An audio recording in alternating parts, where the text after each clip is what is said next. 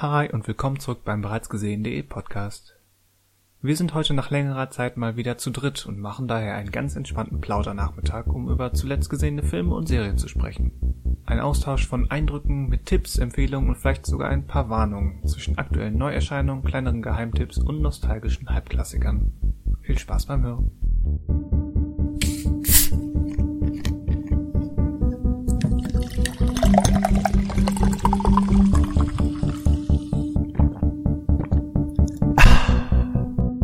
Hallo und willkommen zum bereits gesehenen Podcast. Wir sprechen über Filme, Serien, sitzen noch immer halb eingeschneit zu Hause vor Heißgetränken der Wahl und sprechen vielleicht, ja, über Filme. Mein Name ist Christian Westus. Schönen guten Tag zusammen.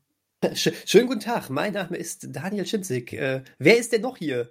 Und ich bin Manuel Föhl. Ich bin auch hier. Ich bin quasi wieder da. Wieder äh, da. Wie Gandalf der Weise, der auch zurückgekehrt ist. Ähm, als, was sagt er im Deutschen? Du warst, ich- Ganda, äh, du warst war Manuel der. Graue und bist jetzt Manuel der Weiße. Genau, ja. Du Das kehrst heißt, ich- zurück ich am Wendepunkt der. Gezeiten. Genau, und ich werde bald wieder gehen, um die 200 Reiter von Rohan zu suchen. Und komme dann wieder an einem Wie, wie entscheidenden sagt Punkt. ihr das? Beim, beim Licht des dritten Tages oder so? Beim ersten Licht des dritten Tages? Irgendwie so. Genau, ja, genau, stimmt. Daniel, ja, du hast die ja. doch ganz frisch geguckt. Ja, merke ich mir sowas? Also es klingt, es klingt richtig, was du gerade sagst. Es klingt richtig, aber die äh, Hardcore-Herr der Ringe-Fans werden mir jetzt verzeihen, falls es doch der vierte Tag, äh, irgendwie äh, der vierte Tag ist und nicht der dritte Tag. Aber es klang gut. Es klang Okay. sehr gut. Warst du denn erfolgreich bei deiner Suche, Manuel? Naja, äh, wenn ich jetzt im Gandalf-Modus bleibe, habe ich ja nichts gesucht. Dann habe ich ja irgendwie. Äh, Mit dem ich ja- Balrog gekämpft. Genau, bin dann irgendwie gestorben und wieder zurückgeschickt, zurückgeschickt worden. Und äh, also gesucht habe ich ja nichts. Ich bin ja Ähm, gestürzt.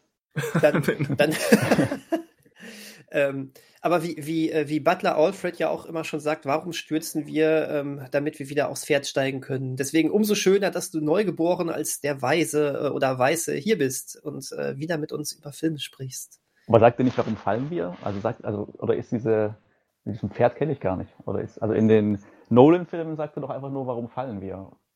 Genau, und, und sa sagt er dann nicht, damit wir wieder irgendwie aufs Pferd aufsteigen können oder irgendwie sowas? ist- Im Ne? Original sagt er nichts von dem Pferd, glaube ich. Gut. Ich glaube nämlich auch nicht. Ich, ich, du, es kann sein, dass ich das auch immer nur dazu gedichtet habe, aber auf jeden Fall, ähm, damit wir uns wieder aufrappeln können, irgendwie sowas. Aber vom Prinzip, vom Prinzip. Aufrappeln klingt tatsächlich nicht so gut aus, aus Alfreds Mund. Wissen Sie, Master Bruce, rappeln Sie sich mal wieder auf. Was war halt für dich einfacher, wenn du, also als, äh, als junger Mensch zu verstehen, was er meint, auf dem Pferd sich wieder zu setzen. Und Ja, wahrscheinlich. Vielleicht habe ich da auch irgendwas äh, ähm, jetzt einfach dazu gedichtet. Aber. Das passt ja, ähm, weil Gandalf kommt ja auch da mit einem Pferd zurück. Mit einem Weißen. Und so ergibt alles einen Sinn. Ähm, Christian, äh, Anwesend. Manuel, Ja. äh, ihr werdet euch jetzt kaputt lachen. Oh, oh, aber, ich halte mich äh, mal fest. Wenn, Du hast, du hast ein weißes Pferd. Nach, nach, äh, nee, nach, nach der schnellen Suche ist die deutsche Übersetzung tatsächlich, damit wir uns wieder aufrappeln. Oh nein. Damit wir, damit wir lernen können, uns wieder aufzurappeln, ist das Er Original. sagt aufrappeln. Ja. Und warum fallen wir? Damit wir lernen können, uns wieder aufzurappeln. Und also, wie, äh, wie geht es im Original? Hast du das auch gerade da? Ähm, why do we fall? Das kriege ich jetzt auch nicht schnell. Ähm, so that we can learn to pick ourselves up. Pick ourselves up. Ja, da ist auch Aufrappeln. Ist doch gar nicht schlecht, oder? Ja. Oh je.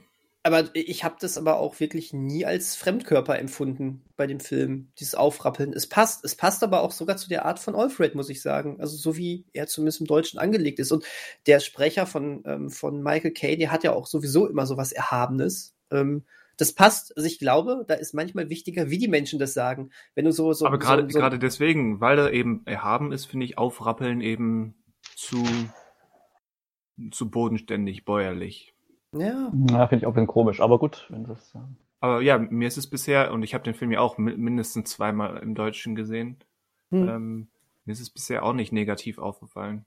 Von daher scheint das wohl halbwegs zu passen. da siehst du, was für ein, was für ein äh, guter Sprecher der, ähm, der Herr Thormann ist. Herr Thormann, Der ist Tor Tormann, ne? Okay. Glaube ich. War, war die Libero-Position schon besetzt? Hey, oh. Äh, Naja, Manuel Neuer ist ja Tormann und Libero gleichzeitig. Also Stimmt. kann man heutzutage gar nicht mehr Vielleicht so bin ich gar nicht trennen. Michael Caine, sondern Manuel Neuer. Kennt noch jemand die Werbung? ja, Stimmt, da, da war was. ja, ja, natürlich. Ja. Oh weh, oh weh, oh weh, oh weh, oh weh, oh weh. wir sprechen schon wieder über Werbung. Letztes Mal auch die Olle Verona-Werbung Mit dem Blub. mit dem Blub. Und da werden sie geholfen. Ja, aber immerhin haben wir das schön auseinander äh, klabüsert. Dann. Richtig. Und, und jetzt kommt das Witzige, ähm, denn es gibt eine Verbindung zu Gandalf. Nein, okay. äh, Ga Gandalf, wird nicht von Jürgen Thormann gesprochen, aber Ian McKellen wird von Jürgen äh, Thormann gesprochen bei X-Men als Magneto. Achso, ich dachte, Aber- ich dachte eine Verbindung zu Verona. Ich dachte nämlich, Okay, jetzt, du wolltest Verona mit, mit Michael Caine und, und Batman in Verbindung bringen. Naja, vielleicht ist Jürgen Thormann der Vater von Verona Feldbusch, aber das ist jetzt, äh, das ist jetzt tot, stimmt. Das ist wäre jetzt aber geraten und ins Blaue. Von War daher nein. Vielleicht die Synchronstimme von, von, ähm, wie heißt sie? Ja. Meine Güte. Ja. Wen, wen, wen, willst du? Wen suchst du? Ja, Bruces Freundin. Bru Bruces Freundin? Dem, Äh, dem Bruce seine Freundin. Rachel. Es sind ja zwei gewesen. Also zwei Ach, verschiedene Ach, Schauspielerinnen. ach ja, äh, hier, ähm, du, du meinst die von Die- Batman To- Begins, Tom Cruise. ne? Die Tom, Cruise, Ex. ähm, Katie Holmes. ah, Katie Holmes, Holmes. Katie Holmes. So. Richtig. Ja. Das, das wäre es. Bruce, du darfst, du musst über Schuld dran nachdenken. Du darfst dich nicht einfach rächen. Das war eine formidable Verona-Nachstellung. Aber man könnte ja, also ich überlege gerade, es gibt ja, es gab doch die Expo in Hannover und da hat doch auch Verona ähm, Feldbusch damals noch Werbung gemacht, gemeinsam mit äh, Peter Ustinov. Man könnte bestimmt Korrekt. von Peter Ustinov eine Linie ziehen und irgendwie dann zu Michael Caine kommen über andere Schauspieler. Dieses Six Degrees of Kevin Bacon Spiel. Genau, genau, ja. Das Ja. würde bestimmt funktionieren. Also da könnte man, das ist ja vielleicht was an die Zuhörer und Zuhörerinnen, ähm, eine Linie bauen zwischen Verona Feldbusch und ja, Michael Caine ist vielleicht einfacher, weil der vielleicht auch in den, in den Zeiten mit Serpil Ustinov schon Filme gemacht hat. Ja, Mhm. eben. Ich glaube, es ist wirklich einfach. Du über Peter Ustinov kann, bist du auch ganz schnell über Mord im Orient Express bei, bei Maggie Smith oder sowas, so Stimmt, jemanden. Ja, Da, also ich glaube, da drei, vier Schritte und dann bist du schon bei Michael Caine allerhöchstens. Die, ähm, die lustigen drei Kollegen von dem ähm, Streter Bender Streberg Podcast, die stellen tatsächlich immer so genau so eine Gewinnspielaufgabe am Ende ihres Podcasts. Findet eine äh, Verbindung von dem zu dem. Das ist total, total cool. Aber Das es ist ist, auch ein ich finde, Spiel. Das, das heißt, zumindest ich kenne das im englischen Sprachgebrauch als Six Degrees of Kevin Bacon. ja Ah, genau, ja, okay. ja, genau, ja, so kenne ich es auch. Ja. ach witzig, Wobei ich nicht das weiß, kann ich gar nicht so. Das Gerücht ist, oder das Gerücht, der Anlass ist ja, weil anscheinend Kevin Bacon in so vielen Filmen halt mitgespielt hat, aber Ja, Ist es so? Also mittlerweile ist es doch, ähm, gibt es ja auch andere Schauspieler, die man da quasi nehmen müsste, eigentlich als Namensgeber. ja, ich weiß auch nicht, wie, wie Kevin Bacon da reingerutscht wird, ist in die Position. Ja, in Wirklichkeit sollte das, äh, das, äh, das Spiel die 60 Frisuren von Nicolas Cage heißen. Ähm, übrigens, Fun Fact: Verona Poth hat tatsächlich eine Synchronrolle. Sie stand einmal im Synchronstudio. Für irgendeinen animierten Film. Ja, ähm, schade, damit hast du, damit haben wir jetzt den großen Gag äh, quasi vereitelt, weil ähm, ich hätte sonst gesagt, sie hat einmal Joanne Cusack gesprochen. Ähm, aber ja, Wah, natürlich, natürlich nicht in real, sondern ähm, sie hat die Rolle, die Joanne Cusack im Original gesprochen hat, dann hier im Deutschen vertont, und zwar als Susi Schnatter in äh, Himmel und Huhn. Okay. Mhm. Wichtiges gelernt. Wobei ähm, Himmel und Huhn offensichtlich sowieso eine ähm, etwas merkwürdige Synchronbesetzung hat mit Kim Frank, der Sänger von Echt in der Hauptrolle. Echt? Echt, total, total echt, nicht fake. Total echt. Und äh, der, der Coach Sag wird mal, gesprochen von. du oder ist es der Regen, der von deiner Nasenspitze tropft? Ja, Jetzt werde ich sehr melancholisch. Es macht nicht besser, dass äh, eine Rolle in dem Film von Boris Becker gesprochen wird. So, ähm, Aus, Eieiei. aus welchem Jahr war denn der Film? Oder ist das der 2000, Film? 2005. Ah, das gleiche Jahr wie Batman Fünf. Begins. Okay. Und so Und- kommt, mein Gott, Das passt ja alles perfekt zusammen. Dass gleichzeitig in diesem Film aber auch noch Thomas Danneberg, äh, ähm, Reinhard Brock und ähm, das nehme ich jetzt auch als positiv Markus Maria Profitli sprechen, ist irgendwie ein sehr interessantes äh, äh, Qualitätsgefälle, oder? Wenn so ein Guido Högel neben Boris Becker zu hören ist, das ist schon, das ja. ist schon abenteuerlich. Also Boris hm? Becker ist, Verona kann ich ja noch, noch verstehen, gerade für so einen Comedy-Film, das passt irgendwie. Aber Boris Becker ist schon echt hart.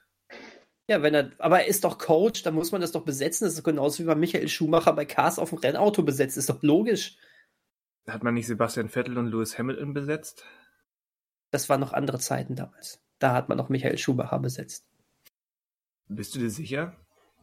Der allererste ja, Cast war ja irgendwie vor. Okay, vor beim allerersten, ja, stimmt, beim allerersten. Ich meine den allerersten, ich meine ja, den ersten. Aber bei Cast 2 ja. waren dann die von mir genannten, genau. Ja, ja okay, haben wir beide mag, recht. Das mag. Ja, ist doch, ist doch cool. So endet sowieso jeder Podcast. Wir haben alle recht. Wir haben alle recht. So. So. Was habt ihr denn überhaupt gesehen? Ja, Moment mal, kurz. Ach so. Bevor, bevor wir, bevor wir heute ähm, direkt zum, zum Hauptthema, was ja heute ähm, etwas anders verläuft, kommt, wollte ich eine kleine, ähm, eine kleine Anmerkung machen an unsere ähm, Spotify-Zuhörer, die sich vielleicht wundern, warum es letzte Woche ähm, nur so einen kurzen Podcast gab, der ganz plötzlich geändert, geendet ist.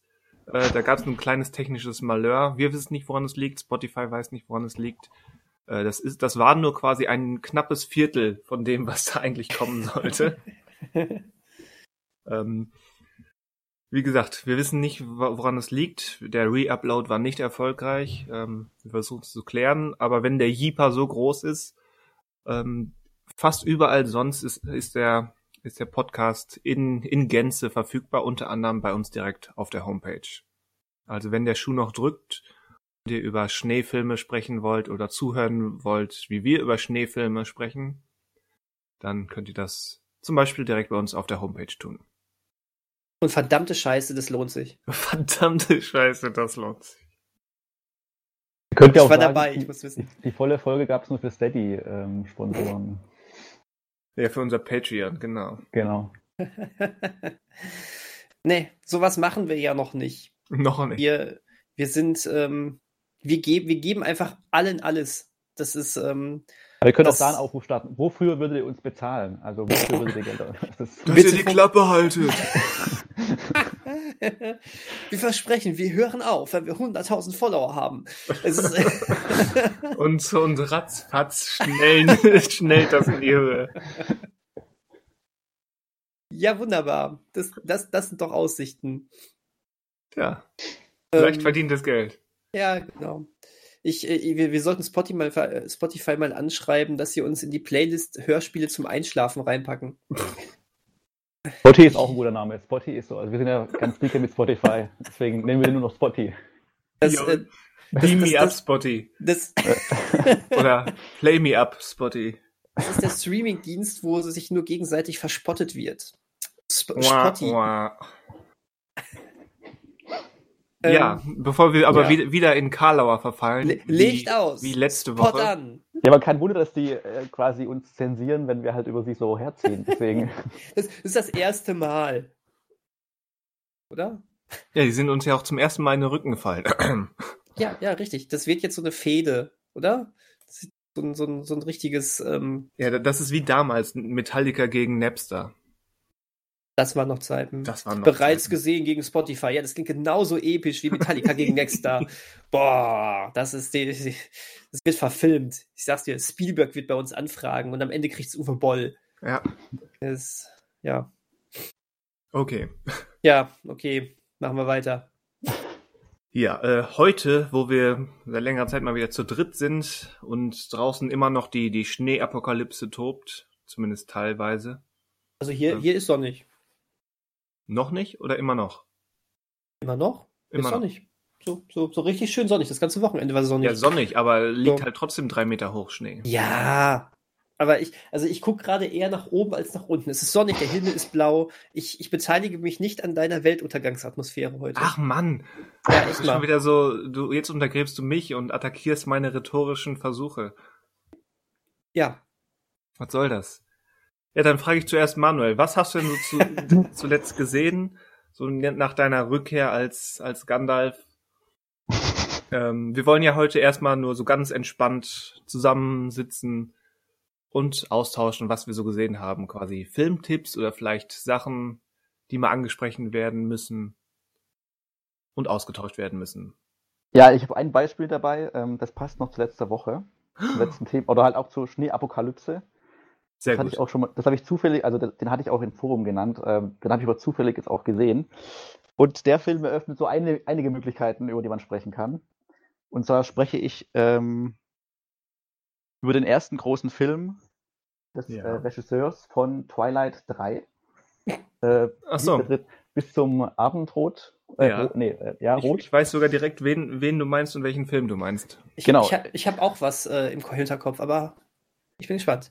Okay, dann warte ich noch ein bisschen, bis ich den Namen sage. Aber der, der Film passt eigentlich nicht in den Februar. Äh, achso, wegen der, ja gut, aber er passt zum Wetter, er passt ja. zum Klima.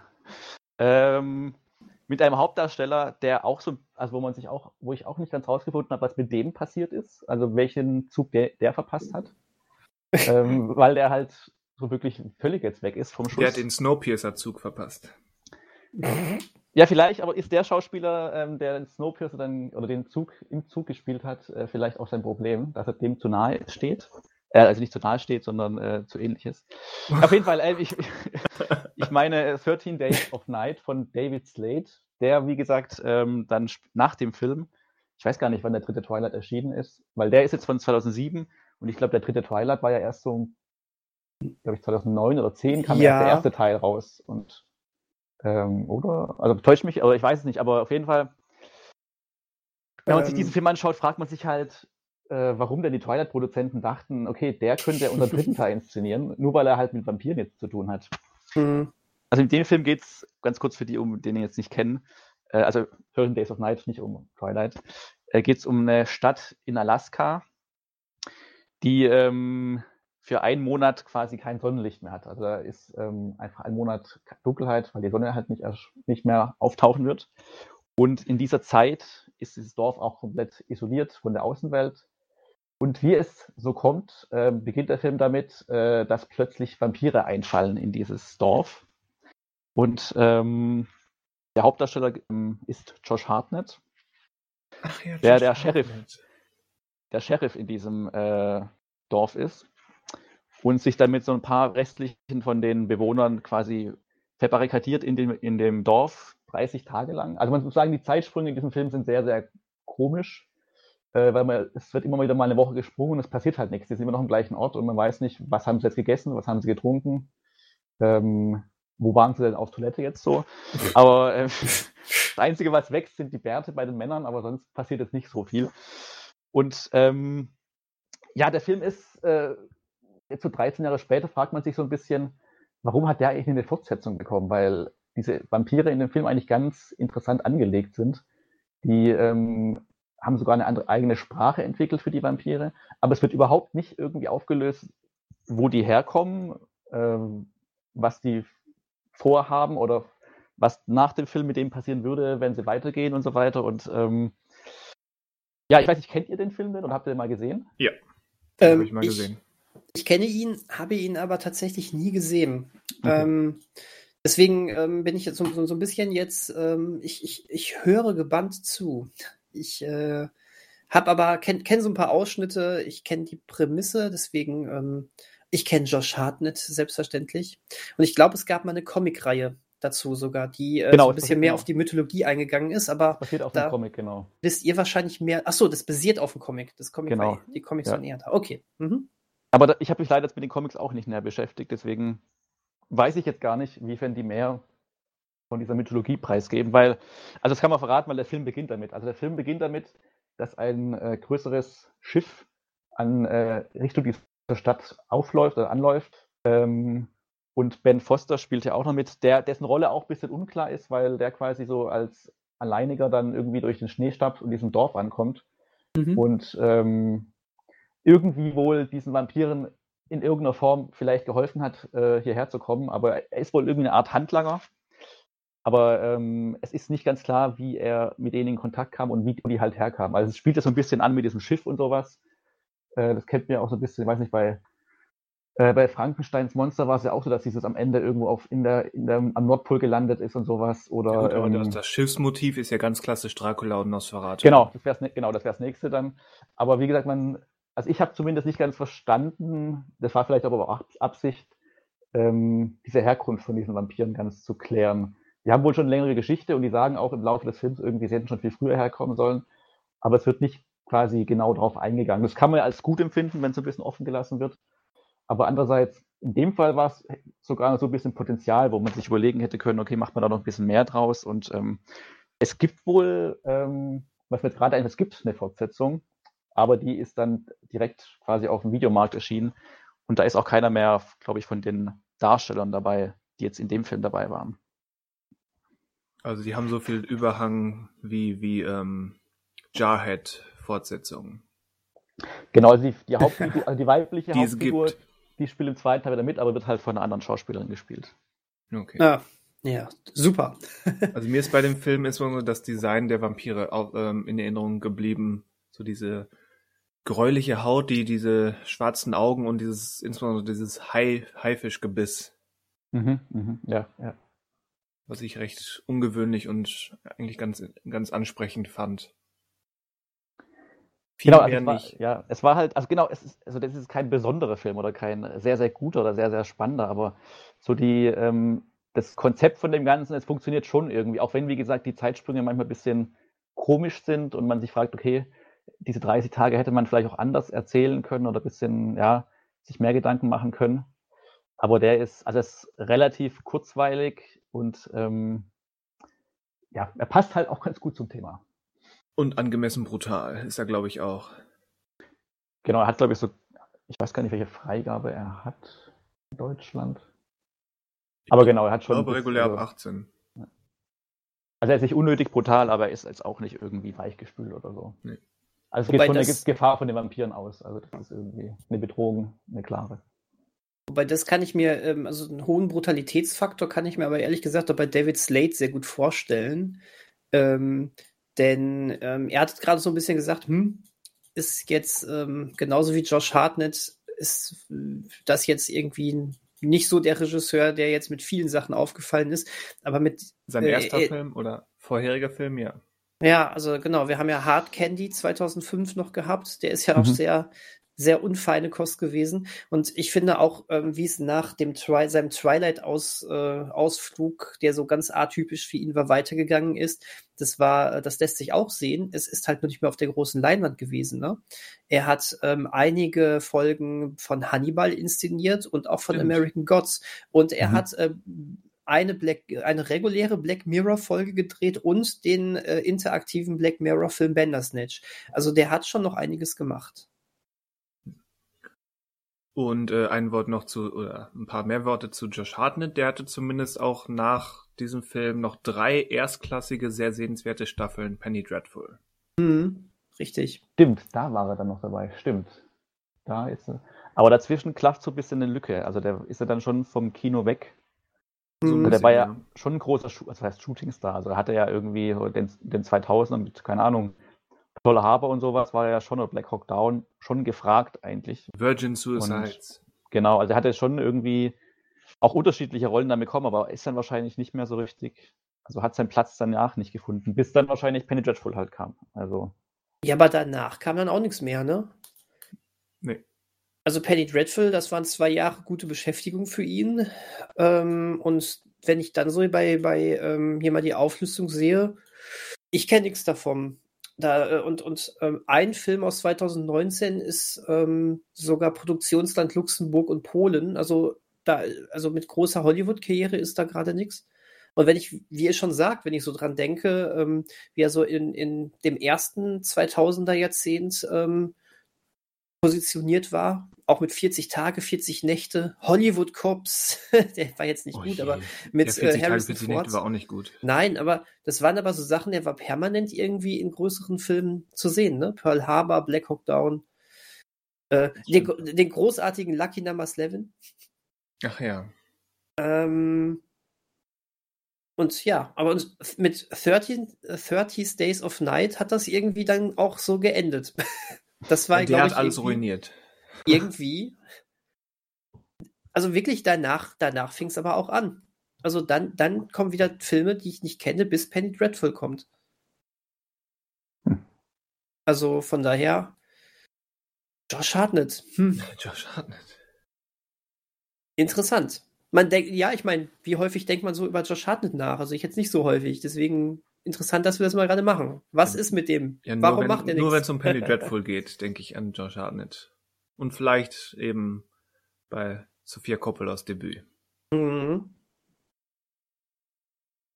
Nicht bei Pearl Harbor. Nee, ich meine, wenn, wenn man, wenn man mich gezielt nach Pearl Harbor fragt, dann lande ich auch irgendwann bei Josh Hartnett, logischerweise. Aber das kommt zum Glück nicht so häufig vor. Ich glaube, ich denke eher an, an das Faith Hill Lied als an Josh Hartnett. okay, Ja, wunderbar. Was, Ja. was hat, wie bist du drauf gekommen, Manuel? So jetzt so 30 Days of Night wäre jetzt nicht so das, wo ich sagen würde, boah, den, den jetzt mal, mal nachholen. Das war so ein bisschen Zufall. Das, also ich kann ja schon den zweiten Titel anteasern, den ich, den ich dann ähm, ansprechen werde, wenn ihr dann dran wart mal. Und zwar hatte ich mit einem Freund angefangen, äh, Ende letzten Jahres die komplette The Grudge-Reihe zu schauen. Mhm. stimmt. Und wir kamen erwähnt. jetzt, genau, wir kamen jetzt halt beim letzten Film an von äh, 2020. Ja. Und er hatte dann irgendwie den Vorschlag gemacht, irgendwie, weil er den so zufällig gefunden hat, in seiner Sammlung halt diesen 13 Days of Night zu schauen und ähm, als Abschluss, also nicht als Abschluss, aber halt als nächsten Film und also es war kompletter Zufall. Also es war jetzt auch nicht wegen dem Wetter oder sowas, sondern es war Zufall einfach nur. Ohne irgendwie irgendeinen Hintergrund, einen tieferen. Mhm. Okay, interessant. Ja, Das passt Cool. doch. Ja, definitiv. Das sind die besten Sachen. Hat quasi den, den Schnee aus dem letzten Podcast noch hier rüber geweht. Dann Das kannst du da mithalten. ja. Oder vielleicht auch ja, nicht. gut. vielleicht auch nicht, weiß ich nicht. Äh, Ich weiß nur, dass ich auch was Verschneites geguckt habe. Was Verschneites. Was Verschneites. Ich äh, musste diese Schneeatmosphäre des letzten Podcasts einfach auch nochmal auf mein Guckverhalten ähm, abmünzen. Ähm, allerdings wurde es mir, wurde es mir, ähm, was bei mir ähnlich, ein, ein ähnlicher Zufall oder beziehungsweise mir hat auch ein guter Freund etwas, ähm, ähm, etwas vorgeschlagen. Dieser gute Freund heißt Netflix. Und äh, äh, da stand, äh, ich bin neu, klick mich. ähm, oh, Ja, wenn du bei, Bin wenn du bei Netflix, Schnee, ein, mich, wenn du bei meine Netflix Güte. Schnee eingibst oder Snow, dann landest du ja wahrscheinlich eher bei Snowden als bei einem Schneefilm. Das stimmt. Ja, das stimmt. Deswegen ist Das aber war echt- So, ich bin Genau. neu, klick mich. was hast ähm, du da angeklickt? Das, äh, das ist der neue Slogan von Netflix, ne? Ich, Das, ich das, bin neu. das sind mich. diese, Hey. diese ähm, reife Frauen aus deiner Gegend. Bitte klicke hier, Werbebanner. ähm, ich habe was Schwedisches angeklickt. ja, genau, so endet das dann immer. ähm, Was wie Neues Schwedisches. wie komme ich aus der Nummer wieder raus? Gar Ähm, nicht. ähm, ja, äh, der ist, der ist, ähm, stand jetzt, glaube ich, drei Tage alt gerade mal. Äh, ist der erste schwedische extra für Netflix produzierte Spielfilm. Ähm, und ähm, he heißt Red Dot. Ach so, ja. Ich habe auch gesehen, dass er neu ist, aber da- dieses, das klickt mich war nicht so erfolgreich. Hat sich, hat sich nicht so angeschrien wie mich. Okay.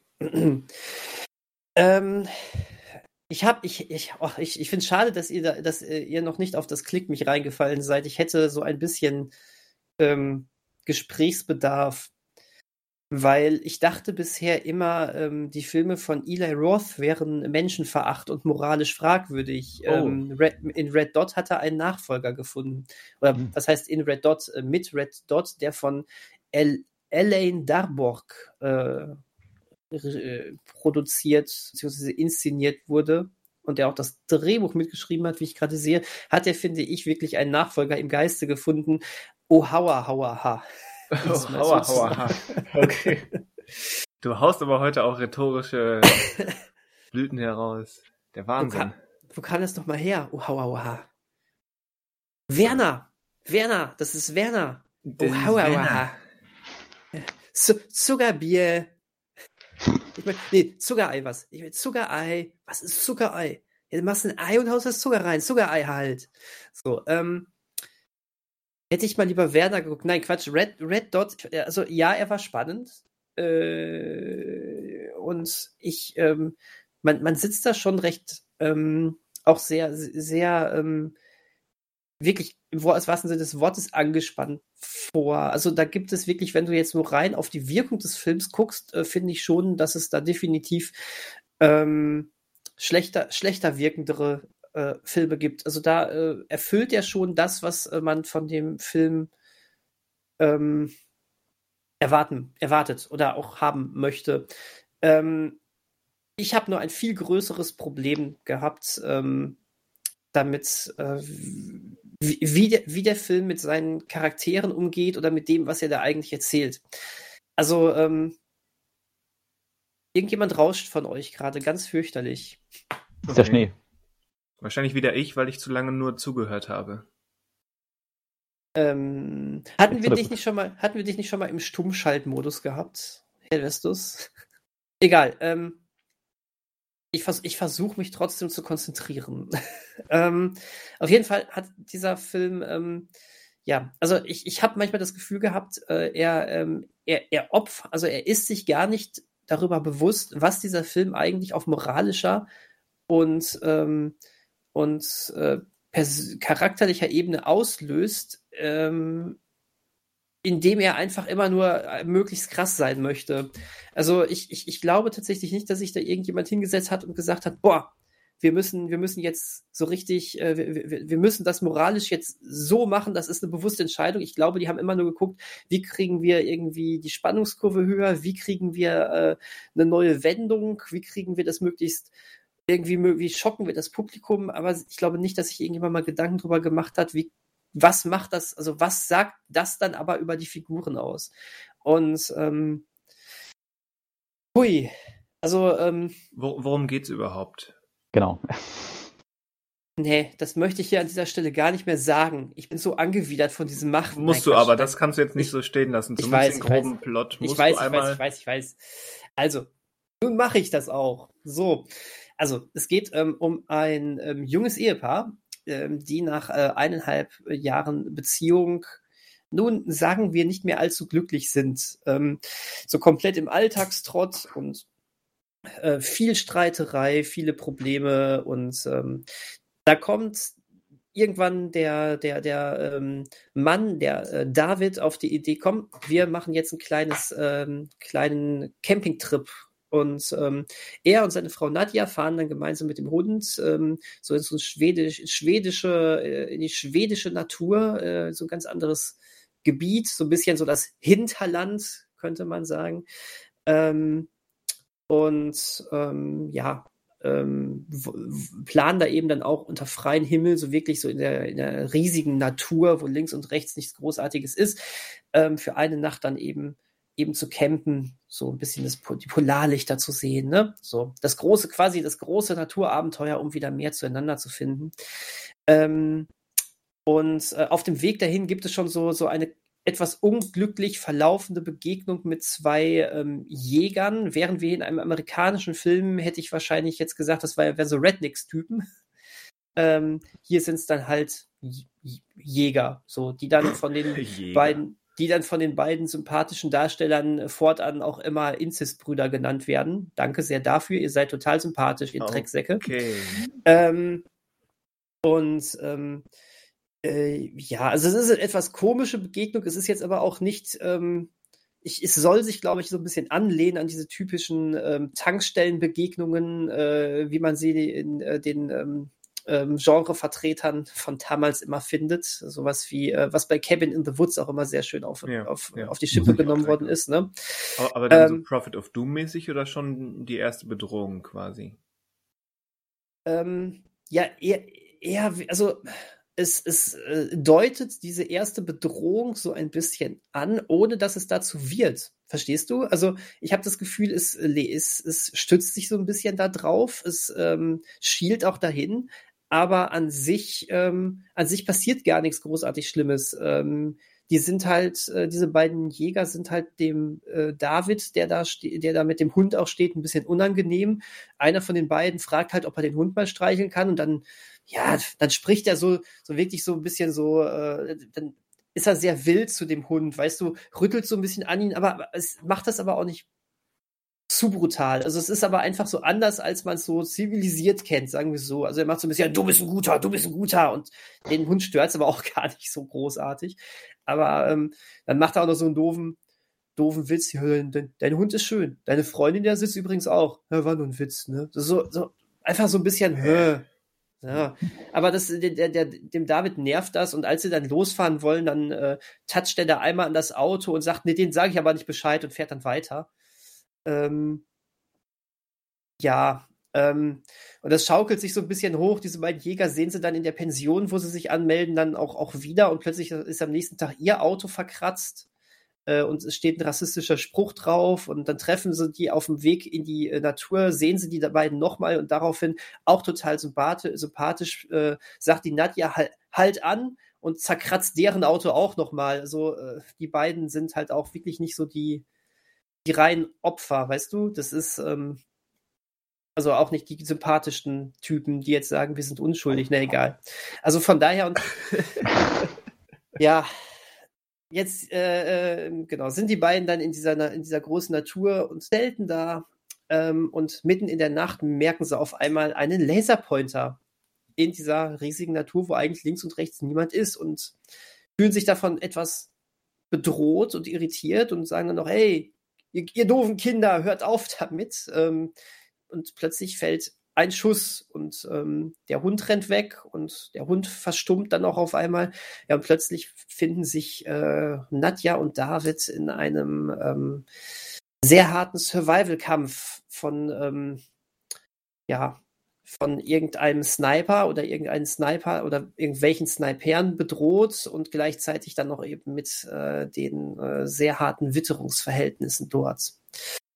Ja, das ist es. Das ist eigentlich die Prämisse. Ja. Ähm, und so ein bisschen nun, wie dieser The Hunt könnte das sein. Ist The Hunt nicht sehr, ähm, sehr äh, sarkastisch und ironisch gemeint? Ich habe ich hab ihn noch nicht gesehen, aber. Und ist das nicht so, eher da. So ähnlich bei, bei, klingt diese Prämisse jetzt. Und ist es bei The Hunt nicht eher so ein Spiel, so aller ähm, äh, die Tribute von Panem? dass dann irgendwie so, so einen ganzen Haufen ähm, von, von ähm, äh, ich weiß gar nicht, ja, wie. Wenn, wenn, wenn du jetzt sämtliche Details herankast, dann ist es natürlich nicht dasselbe, aber in, in, in dieser Konfliktsituation, Menschen jagen Menschen. Das ja, gut, okay. Jetzt. Ja, gut, okay. Ähm, der hier wird jetzt für mich so auf reines Horror-Terror-Kino abzielen. Ähm, ja, also, ähm, wie gesagt, das ist wirklich gut, ganz gut inszeniert. Das äh, ist aufgrund dieser äh, Naturgewalt auch, ähm, also du merkst diese Naturgewalt, das ist ganz hübsch gemacht. Ähm, der Film ist auch durchaus brutal. Auch hier äh, kommt schon manchmal der Eli Roth plötzlich da durch. Also ähm, harmlos ist das da nicht, was äh, den beiden da angetan wird. Gerade der David muss anfangs doch durchaus äh, auch leiden. Ähm, ja, der Film hat schon einige Überraschungen zu bieten, wobei ähm, ich, ich fand, dass die ähm, dass eine, eine große falsche Fährte sehr, sehr, sehr schnell durch, zu durchschauen war. Ähm, dann am Ende aber doch noch ein, zwei Twists kommen, die, ähm, die definitiv überraschend sind. Ähm, naja, aber auch dahingehend den Film dann nochmal erst recht auf eine Ebene packen, wo man einfach sagt, ähm, okay, was ihr hier gerade moralisch erzählt, das ist, oder auf moralische Art erzählt, das ist krass. Also, ähm, wow. Das ist wirklich so, das ist wirklich, äh, so, so, geht Eli Roth damit um. Also, da hat, es hat mich, äh, kennt ihr Knock Knock von Eli Roth?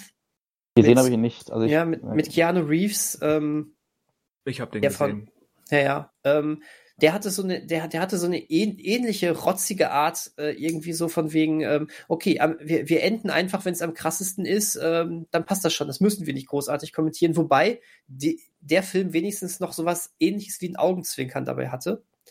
Ähm, Red Dot meint es alles ähm, gefühlt knallernst. Und ähm, ich, ich war doch hin und her gerissen. Auf der, ja, auf, auf der einen Seite hat mir der Film durchaus ähm, rein ähm, von der Wirkung her durchaus doch gefallen, aber ich war wirklich doch durchaus schockiert, was er da macht. Also vor allen Dingen, wie mit einigen Menschenleben umgegangen wird, ist, ähm, ist höchst problematisch. Ähm, das, äh, und das, das äh, fällt einem auch schon direkt währenddessen auf. Also krass. das, äh, ähm, ich hätte auch nicht gedacht, dass mich das äh, am Ende dieses Films dann so stört, aber das hat sich, äh, das, ähm, das lag mir dann nach wie vor noch auf, ähm, auf der Seele irgendwie. Also das, ähm, das ist hart, was der Film da macht. Hm. Und sich dessen irgendwie gefühlt auch nicht so richtig bewusst ist. Deswegen, also. Ähm, ich kenne das Gefühl, aber ja, jetzt müsste ich den auch gesehen haben, um, um den Eindruck entweder zu unterstreichen oder vielleicht gegen zu argumentieren. Also von, von daher, ich, ich, ähm, ich kann euch nur raten, gu gu guckt es euch an, er dauert gerade mal 86 Minuten inklusive Abspann. Ähm, falls ihr Lust habt auf ein Schneeabenteuer der härteren Gangart, ähm, denn ich äh, oh, Ich habe seit zehn Tagen Schneeabenteuer. Äh, die Schippe des Grauens, ne? Genau. Ähm, aber es würde mich einfach wahnsinnig interessieren, was ihr dazu sagt oder ob ich da jetzt gerade irgendwie ähm, in diesem einen Fall, warum auch immer, sehr empfindlich war. Aber mich hat das da echt gerade ziemlich, also einige Entscheidungen haben mich da ziemlich angekotzt. Ähm, und deswegen, und ich könnte mir fast schon vorstellen, dass ihr, ähm, dass ihr das sogar noch noch enger seht als ich, dass ihr den Film noch nicht mal ähm, das, was ich, wo ich noch sage, ja, er wirkt immerhin, äh, das kann man ihm auch positiv attestieren, dass ihr das vielleicht sogar schon sagt, ja, nee, der ist sogar sowieso durchschnittlich und dann hat er noch diese, diese komplett fragwürdige, äh, fragwürdigen ähm, Passagen oder diese fragwürdigen, ungewollten Aussagen. Ähm, ja, also we we wem es gelingt, darüber hinweg zu gucken und äh, zu sagen, ich möchte einfach nur so ein bisschen Terrorkino haben, der kann da mit Sicherheit nichts falsch machen, auch wenn er dann trotzdem kein, ähm, kein neues Meisterwerk des Genres er erlebt, aber das ist schon okay. Ähm, ich fand auch die Einleitung durchaus in Ordnung. Ähm, du, du, du siehst, siehst die beiden Charaktere ähm, eineinhalb Jahre zuvor, wie dann der Heiratsantrag gemacht wird und sowas. Das ist auch schon alles, das ist alles irgendwie das, das fand ich alles noch wirklich ganz gut. Aber wie gesagt, ähm, der Film beschreitet dann Wege, wenn man mal drüber nachdenkt, was da abgeht. Boah, hm. heftig. Und genau, deswegen habe ich da tatsächlich Redebedarf, obwohl der Film es irgendwie wahrscheinlich gar nicht so hergibt. Also eine ganz klare Empfehlung, die dich anguckst. Ganz klare Empfehlung, ja. So klingt das. Ja, wie, wie gesagt, wer das ausblenden kann und einfach nur ein bisschen Terrorkino haben möchte, klickt drauf. Ähm, ist sicherlich auch spannend, weil es mal, weil es sowas mal aus Schweden gibt, aber hui hui hui. Aus Die, Schweden. Ja, erster schwedischer Netflix-Film. Ist natürlich auch mehr Marketing, als ne, dass es irgendwie was Großartiges aussagt. Nun, nun wissen wir ja auch, die Skandinavier können Spannungs- und Genre-Kino auch sehr gut. Definitiv. Naja, gut. Ähm, am, am, Ende des Tages dachte ich mir, ähm, boah, es ist ähm, eigentlich mal spannend ähm, ähm, zu, zu, zu schauen, wie, äh, wie, wie Motivationen für solche, ähm, für, für solche ähm, ähm, Bluttaten oder sowas mal äh, in verschiedenen Filmen ähm, gemacht werden, weil du hast ja manchmal auch sowas, dass, dass, dass Leute dann irgendwie da groß Amok laufen oder sowas und das eher als äh, positiv dargestellt wird. Ähm, oder sonst irgendetwas, ne, weil es eine Begründung gibt oder wie auch immer. Äh, ich, ich Gut, fand das, das schon. Das ganze Rape and Revenge Subgenre mhm. basiert darauf. Ja, ganz genau. Und ähm, ich, ich dachte mir nach dem Film, es wäre eigentlich jetzt mal spannend, genau diese Thematik mal zu untersuchen und wie verschiedene Filme genau mit, mit, ähm, mit solchen, ähm, mit solchen Sachen umgehen und wie es je nachdem, wie es Leuten in den, in, gerade für die Handlung wichtig ist, die ein und dieselbe Sache als böse oder ein und dieselbe Sache als gut ähm, titulieren. Aber das ist was anderes. Und um das näher zu beschreiben, müsste man jetzt auch, müssten wir alle Red Dot gesehen haben. Aber ähm, ihr habt gemerkt, der Film hat mich, äh, hat durchaus was in mir ausgelöst. Vielleicht kommen wir ja nächste so. Woche darauf zurück. Ja, vielleicht. Vielleicht. Mal gucken.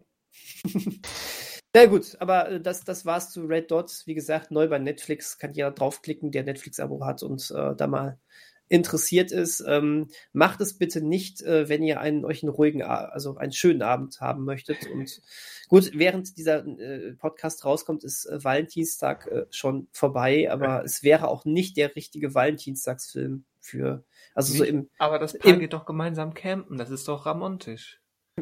Ramontisch? Ja.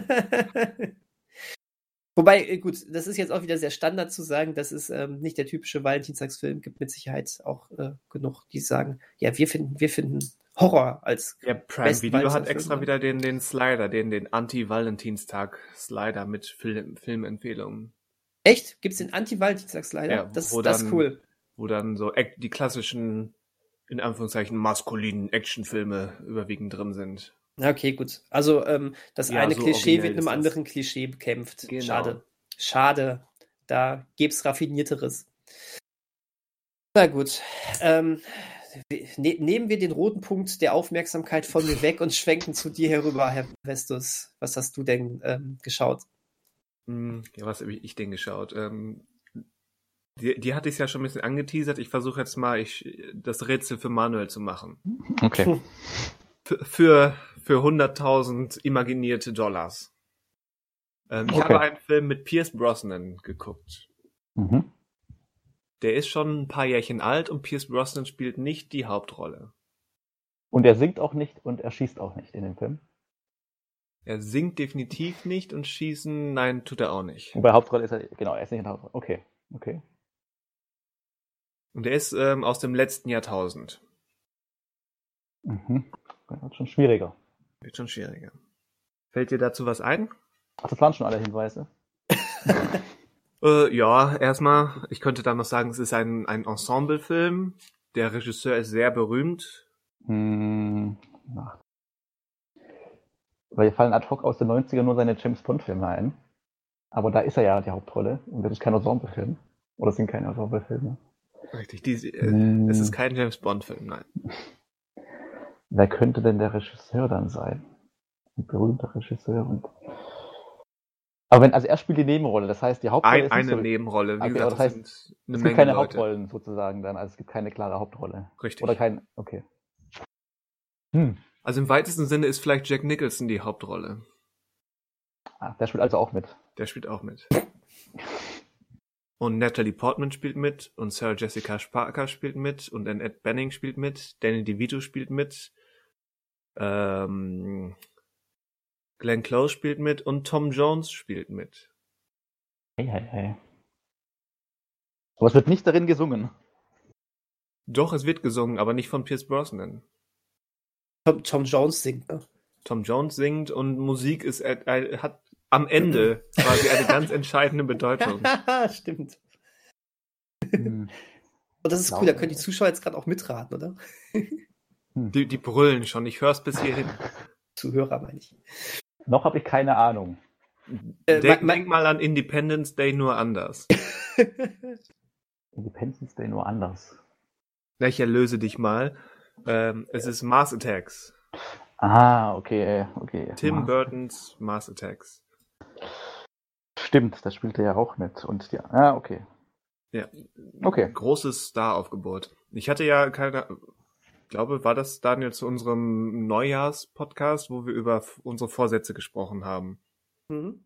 Da hatte ich eigentlich mal den Vorsatz getroffen, ähm, vermehrt ältere Filme zu gucken, mal wieder in die Filmhistorie zu gehen. Aber ich habe es bis heute nicht nicht viel weiter als bis in die 90er geschafft. Ich hatte ja schon vor ein paar Wochen so mit der 13. Krieger und harte Ziele und das Relikt, so 90er, in Anführungszeichen Trash ähm, wieder rausgekramt und jetzt mit Mars Attacks aktuell bei Prime Video zu sehen. Ähm, Habe ich beim, beim Doomscrolling wieder entdeckt und dachte mir, ja, warum nicht? Ewig nicht gesehen. Und der ist ganz interessant aus mehreren Gründen. Erstens, er ist sehr unterhaltsam, weil er eben so brachial ähm, komödiantisch, fast satirisch und, und böse, ohne, ohne wirklich böse zu sein. Also mehr so Schabernack böse, verspielt böse. Es basiert eben auch auf diesen Kaugummi-Bildchen. Mhm. Also ist jetzt kein super finsterer, zynischer, von mir aus Eli, kein Eli Roth-Film, wenn man so will. Mhm. Aber er ist schon so ein bisschen garstig und, und eben frech in dem Humor. Allein, allein Pierce Brosnan, der spielt den, den Wissenschaftler für, im, im Weißen Haus. Und der, als, als dann bekannt wird, oh, eine Flotte von, von fliegenden Untertassen nähert sich der Erde, ist er derjenige, der dann so, so ein paar rhetorische Sprüche drückt nach dem Motto, eine fortgeschrittene Zivilisation ist ähm, per Definition niemals barbarisch, denn sie sind ja fortgeschritten. hm, ja. Oder dann sagt er sowas wie, sie haben, ähm, diese, diese Ankömmlinge haben mehr von uns zu fürchten als wir von ihnen. Mhm. Und das wird dann natürlich ähm, sehr schnell und sehr direkt und sehr, sehr grell ähm, ins Gegenteil verkehrt. Also das ist, das ist auch quasi der, der Hauptgag der ersten Dreiviertelstunde, wenn, wenn wir alle, wenn alle Figuren vorgestellt werden, bis es eben wirklich so weit kommt, dass die Außerirdischen, die Marsianer landen, sind wirklich schon 40 Minuten um, gefühlt. Mhm.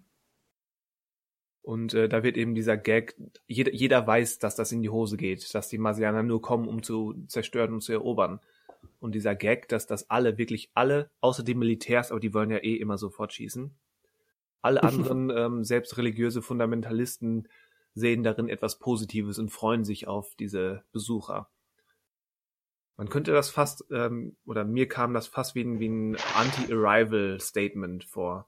Also Aha. natürlich kannte dieser Film damals noch nicht Arrival, aber es ist quasi das Gegenteilsargument zu Arrival, wenn man so will. Und ich bin grundsätzlich definitiv eher Team Arrival. Aber ich, in dieser Präsentation, in dieser parodistisch-satirischen Präsentation fand ich das doch ähm, sehr amüsant.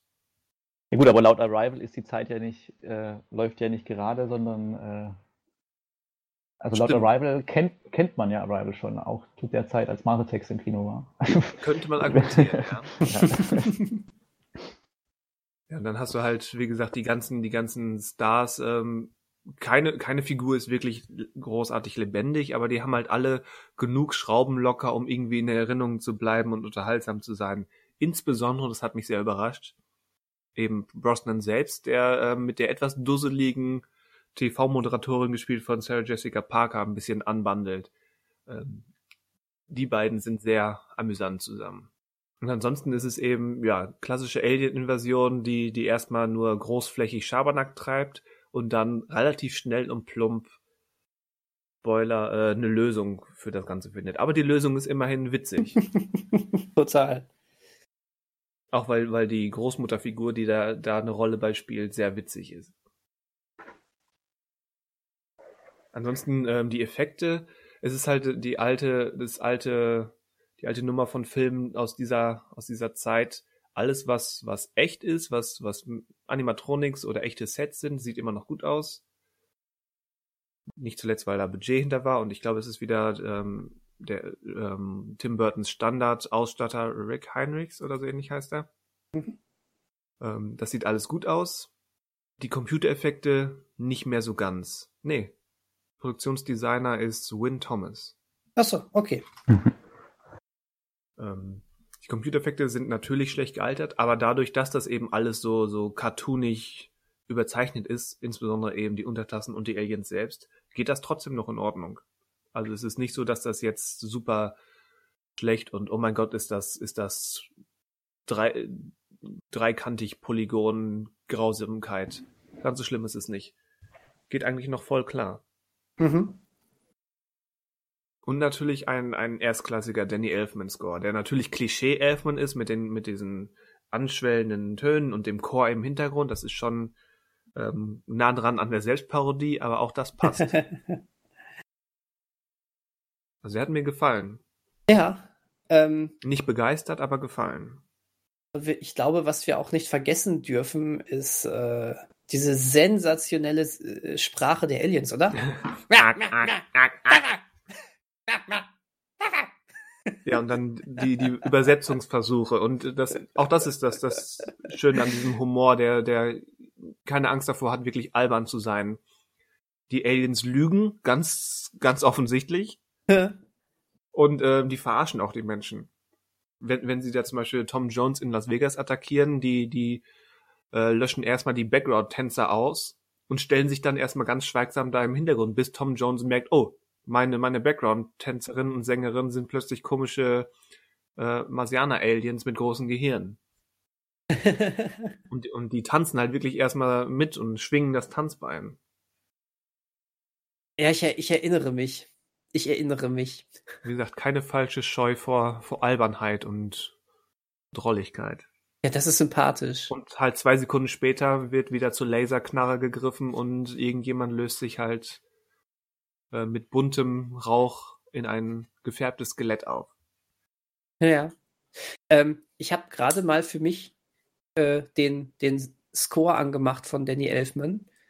Ähm, was mir aber auffällt, der schwillt direkt so typisch Danny Elfman-mäßig erstmal an. Also ich bin noch so ganz am Anfang, aber ist schon ähm, Synthesizer-mäßig sehr verfälscht, was ja auch so dieses typische Science-Fiction-Klischee ähm, aufgreift. Das gefällt mir jetzt schon. Also ja, also klar, cool. es passt sich natürlich auch ähm, so hommage-mäßig dem Thema an.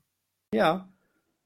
Also gerade gerade das Eröffnungs- oder Hauptthema von Mars Attacks, ja, das hat schon Wumms. Aber es ist für mich trotzdem ähm, ja fast schon bewusst, wie, wie ja, D Danny Elfman pur oder nah dran am Selbstklischee.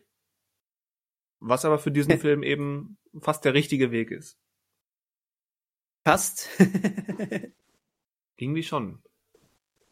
Ist ja auch selbstbewusst einfach, also auch das. Sowas zu machen ich meine, das, das passt nicht zu jedem Film. Also ich glaube, ein Batman-Film mit, mit so einem so einer Selbstparodie wäre nicht so gut. Andererseits in, in so in dem Schumacher-Batman hätte man das konsequent weitergeführt, hätte es vielleicht doch irgendwie gepasst. Ja, ich weiß nicht. Wobei, kann mir nicht helfen, so nach knapp zwei Minuten höre ich da auch einiges so Jerry Goldsmith-mäßiges raus, so ein bisschen also als, als ob Elfman auch das so ein bisschen mitparodieren würde. Ich meine, mit Jerry Goldsmith haben wir ja auch jemanden, der große Science-Fiction-Klänge geliefert hat. Durchaus, aber, jetzt, aber den habe ich jetzt nicht so bewusst rausgehört, was ja. nichts heißen muss. Ja, du, ich meine, ich, ich, ich höre jetzt natürlich gerade auch ganz speziell nur auf den Score und habe keine Bilder dazu. Ähm, Nein, jetzt bin ich bei richtig typisch Danny Elf mit Christian. Gut, ich, ich verstehe genau, was du meinst. äh, ja, ja, aber so richtig volle Kanne. Gut, ich bin zufrieden mit dem, was gesagt wurde. Glück gehabt. Kann ich nur jedem empfehlen. Hört mal die, hört mal die Main-Titles von Mars Attacks. Sehr, sehr interessant. Das ist, äh, also spätestens bei zwei Minuten ist das wirklich so Danny Elfman pur. Äh, du hast vollkommen recht. Hammer. Glück gehabt. Ich habe ich hab, hab etwas Richtiges über einen Kompon Musikkomponisten gesagt. Hätte ich auch nie, hätte ich auch nie bezweifelt. Ich äh, äh, fühle es nur gerade für mich nach. Jetzt habe ich Bock, diesen Film zu gucken, muss ich ganz ehrlich sagen. Aber, ähm, aber äh, zu, zum Teil aus, äh, aufgrund dessen, was, was äh, du jetzt gerade so erzählt hast, Christian, aber der andere Teil, der wird dir nicht so schmecken. Aus oh, oh. Nostalgie. Hm. Damals, als der Film auf Premiere kam. Und äh, zu Zeiten, als meine Schwester noch Premiere hatte und ich dann ganz viele Filme, die mich, äh, die mich prägen sollten, zum ersten Mal auf diese Art und Weise gesehen habe. Das waren noch Zeiten. Das waren noch Zeiten, ja. Und immer gemerkt habe, die Filme, von denen ähm, Mitschüler sagen, die sind so scheiße, sind gar nicht so scheiße. Damals war Mastertext war so ein Fall. Da haben früher in meiner Schulzeit alle Mitschüler gesagt, das ist ein Scheißfilm. Übrigens genauso beim fünften Element. Das ist mit der schlechteste Film, den ich je gesehen habe. Ja, das verstehe ich ja überhaupt nicht. Welchen Film fanden Sie dann gut? Also was war ein Positivbeispiel dieser ähm, Kollegen? Dieses, dieses Experten-Crew. also das war, ähm, das war ja, das waren jetzt so zwei Filme, wo ich irgendwie von ganz vielen gehört habe, wie scheiße die sind. Äh, da, und da, da zählten dann aber auch wirklich gute Freunde zu, die dann aber äh, ansonsten auch einen ganz guten Filmgeschmack hatten. Da war ich auch in ein, mit, mit denen war ich in vielen Filmen, da hatte man mhm. viel Spaß. Sowas wie Men okay. in Black haben wir geguckt damals, das fanden die cool. Ähm, die damaligen Jerry Bruckheimer Produktionen ging sowieso immer, äh, ich, ich weiß noch, mit einem Kumpel hatte ich sehr, sehr viel Spaß bei, äh, bei der Staatswehr Nummer 1 oder auch bei Die Mumie waren wir, das fanden die toll. Ähm, also das waren jetzt nicht, dass die plötzlich, dass das so Leute waren, die alle scheiße fanden, nur. Okay. Also ich glaube, bei Ma Mars Attacks wurde gerne ähm, falsch aufgefasst, ähm, weil man vielleicht diese Art Komik nicht mochte oder auch die Hommage da dran nicht äh, damals in dem Alter wahrscheinlich auch nachvollziehbar noch nicht so ganz ähm, fassen konnte. Und ich glaube, das fünfte Element, ähm, was ja Christian gerade schon äh, an seiner, mit seiner Reaktion richtig zeigte, was ja eigentlich schon noch, äh, noch unvorstellbarer ist, dass man diesen Film jetzt so abgrundtief ja. schlecht findet. Ähm, da kann ich mir nur vorstellen, dass es daran liegt, dass der Film zwar inhaltlich viel Action hat, auch Spannung und eigentlich Hollywood-Kino ist, aber ähm, audiovisuell eigentlich gar nicht typisch Hollywood ist, sondern ähm, ja schon so einen typischen Luc Besson-Weg geht, ähm, der eher das europäische Kino ja auch irgendwo zeigt, anstatt so dieses typische glattgebügelte, was man von Hollywood kannte. Mhm. Ähm, äh, der Score war auch so ein bisschen experimenteller und nicht so dieser typische Action-Score aller Hans Zimmer, den man vielleicht früher von so Actionfilmen erwartet hat. Ähm, vielleicht hat auch die Besetzung von Bruce Willis was anderes erwarten lassen. Ich weiß es nicht. Ähm, das alles sorgte, glaube ich, dafür, dass, ähm, dass damals ähm, wirklich viele von, viele, die dann so um die 10, 11, 12 waren und in diesem Film waren und ähm, dann gesagt hatten, nee, das, boah, Daniel, guck dir das nicht an, das wird das Schlechteste, was ich je gesehen habe. Äh, das, ja. Diese Übertreibung sei jetzt vielleicht auch nicht äh, zu ernst genommen, aber ich habe den Film dann irgendwann später. Bei Master Text kann ich ja zumindest ein bisschen verstehen, weil der ist nun mal, da muss man mit klarkommen, mit diesem Ton, mit diesem parodistisch, sarkastischen Tonfall. Und er hat nun mal fast keine Story. Also, der hat einen Haufen Figuren, die, die auf, auf die Aliens reagieren und dann geht's, geht's eine halbe Stunde rund und dann löst sich das irgendwie auf. Das stimmt. Das ist schon narrativ ziemlich dünn und klischeehaft, aber genau das ist der springende Punkt. Dass Richtig. der aber so einem, so einem actionbegeisterten Zwölfjährigen nicht unbedingt zusagt, das kann ich sogar verstehen. Ich, ähm, ich glaube aber auch, dass das als ich den das erste Mal gesehen habe, dass auch ich mich gefühlt ähm, ungeduldig durch diese ähm, durch dieses äh, erste Drittel kämpfen musste. Du sagtest es ja, ja. so so nach Gefühl äh, beginnt diese Alien-Invasion erst so nach 40 Minuten und bis dahin werden einfach nur random diese Charaktere vorgestellt mit ihren kleinen und größeren Problemen und Motivationen. Genau. Ähm, das fand ich, glaube ich, damals schon ähm, schon auch ein bisschen ätzend. Aber wenn es dann losging, dann zahlte sich das dann aus, sich da durchgekämpft zu haben, fand ich. Durchaus. Also ist jetzt kein Lieblingsfilm von mir und ist auch nicht mal nicht in der, in der obersten Schublade, was, was Tim Burton betrifft, aber ja, kann man gut gucken. Aber ich würde sagen, es ist aber auch definitiv nicht im unteren Drittel der Burton-Filmografie, oder? Es ist irgendwo, macht sich das so gemütlich äh, in, in, der Mitte. Ja, da das untere Drittel ähm, der Burton-Filmografie ja durch die letzten Jahre ähm, sehr in Beschlag genommen wurde, glaube ich auch, dass es mehr im gesicherten Mittelfeld landet. Mars Attacks, ja. Ja, ich glaube auch. Ähm, äh, kurze, kurze, kurze Sternchen. Welcher, welcher Burton-Film ist denn für euch am meisten Burton? Also, äh, am glaube, meisten ist, Burton. Ja, ich glaube, Tim Burton ist einer der wenigen Regisseure, die eine so ähm, die einen so krassen Stilwillen haben, dass das ja wirklich schon so als, ähm, als Stilfloskel äh, gilt. So, äh, boah, dieser Film ist, der, der ist so ein richtiger Burton-Film. Was macht das für euch aus? Oder welcher seiner Filme ist für euch so, wo ihr sagt, ja, das ist Tim Burton pur? Ich glaube fast, auch wenn da sicherlich ähm, so halb ungewollt meine eigene Nostalgie rausspricht, aber ich glaube es ist tatsächlich ähm, Edward mit den scheren Händen. Mhm. Weil, er die, weil er die Optik hat, die, die Hommage ans alt, an alte Horrorfilme, ähm, aber auch diese Brechung durch dieses bunte, überzeichnete, satirische, die Musik, ja. dieses märchenhafte, ja, da steckt alles drin. Natürlich alle, fast alle seine, seine Hauptkameraden, ähm, mit denen er gerne gearbeitet hat, vor und hinter der Kamera sind dabei. Mhm. Entweder der oder wahrscheinlich Be Beetlejuice. Mhm, mhm. Manuel, bei dir? Hm, wäre wahrscheinlich auch in die Richtung gegangen. Hm. Ist eher, vielleicht kann man auch sagen, so die, also ab Beetlejuice bis inklusive Sleepy Hollow, also gar nicht so die Ende 80er, 90er. Hm. Das ist so das Kernding. Mhm. Und ich hatte jetzt gerade überlegt, welcher Film denn von seinen Filmen am wenigsten Tim mhm. Burton irgendwie hat. Ja, oder auch, auch eine gute Idee. Wo man ja. ehesten sagen kann, ähm, oder wo man vielleicht, wenn man es nicht weiß, gar nicht äh, wüsste, dass der von ihm ist. Also wer quasi am wenigsten Spuren von ihm hat. Ähm, das, äh, weil ich finde, also ein Punkt, welcher ist am bürtesten von seinen Filmen, ähm, da kommen so ein paar, kommen eher diese 90er in Frage oder halt dann äh, in den 2000ern ist halt, da wird es dann schon zum Klischee, wenn dann plötzlich halt überall ähm, Johnny Depp dabei ist und ja. Ähm, ja. Man dann sowas hat wie, ich weiß nicht, bei Sweetie Todd oder Dark Shadows, die halt dann schon, ähm, da ist es nicht mehr so charmant, finde ich, sein Stil. Also da ist er halt schon so offensichtlich einfach nur. Hm. Aber ich würde gerade, der am wenigsten Tim Burton-Film oder der Film, der am ehesten nicht von ihm ist, wenn man sich weiß, wenn man, also wo, wo überhaupt keine Anhaltspunkte Die sind. Insel der verlorenen Kinder. Der besonderen. Besonderen, ja. Wobei ich den gar nicht schlecht fand. Ich fand den austauschbar. Ja, das, das könnte. Ja, ich, ich habe den nur einmal gesehen. Damals fand ich, ich den auch. gar nicht schlecht, aber, aber du, du, hast recht, bis auf, bis auf die, ähm, die äh, Untotenarmee irgendwann am Ende, diese Skelettarmee, war da wirklich sehr wenig Tim Burton dabei. Hat er auch, hat jemand diesen Big Eyes gesehen? Mhm. Mit, ist der denn, also merkt man da Tim Burton trotz, gut, durch die, weiß nicht, durch die Malerei dann vielleicht, keine Ahnung, aber.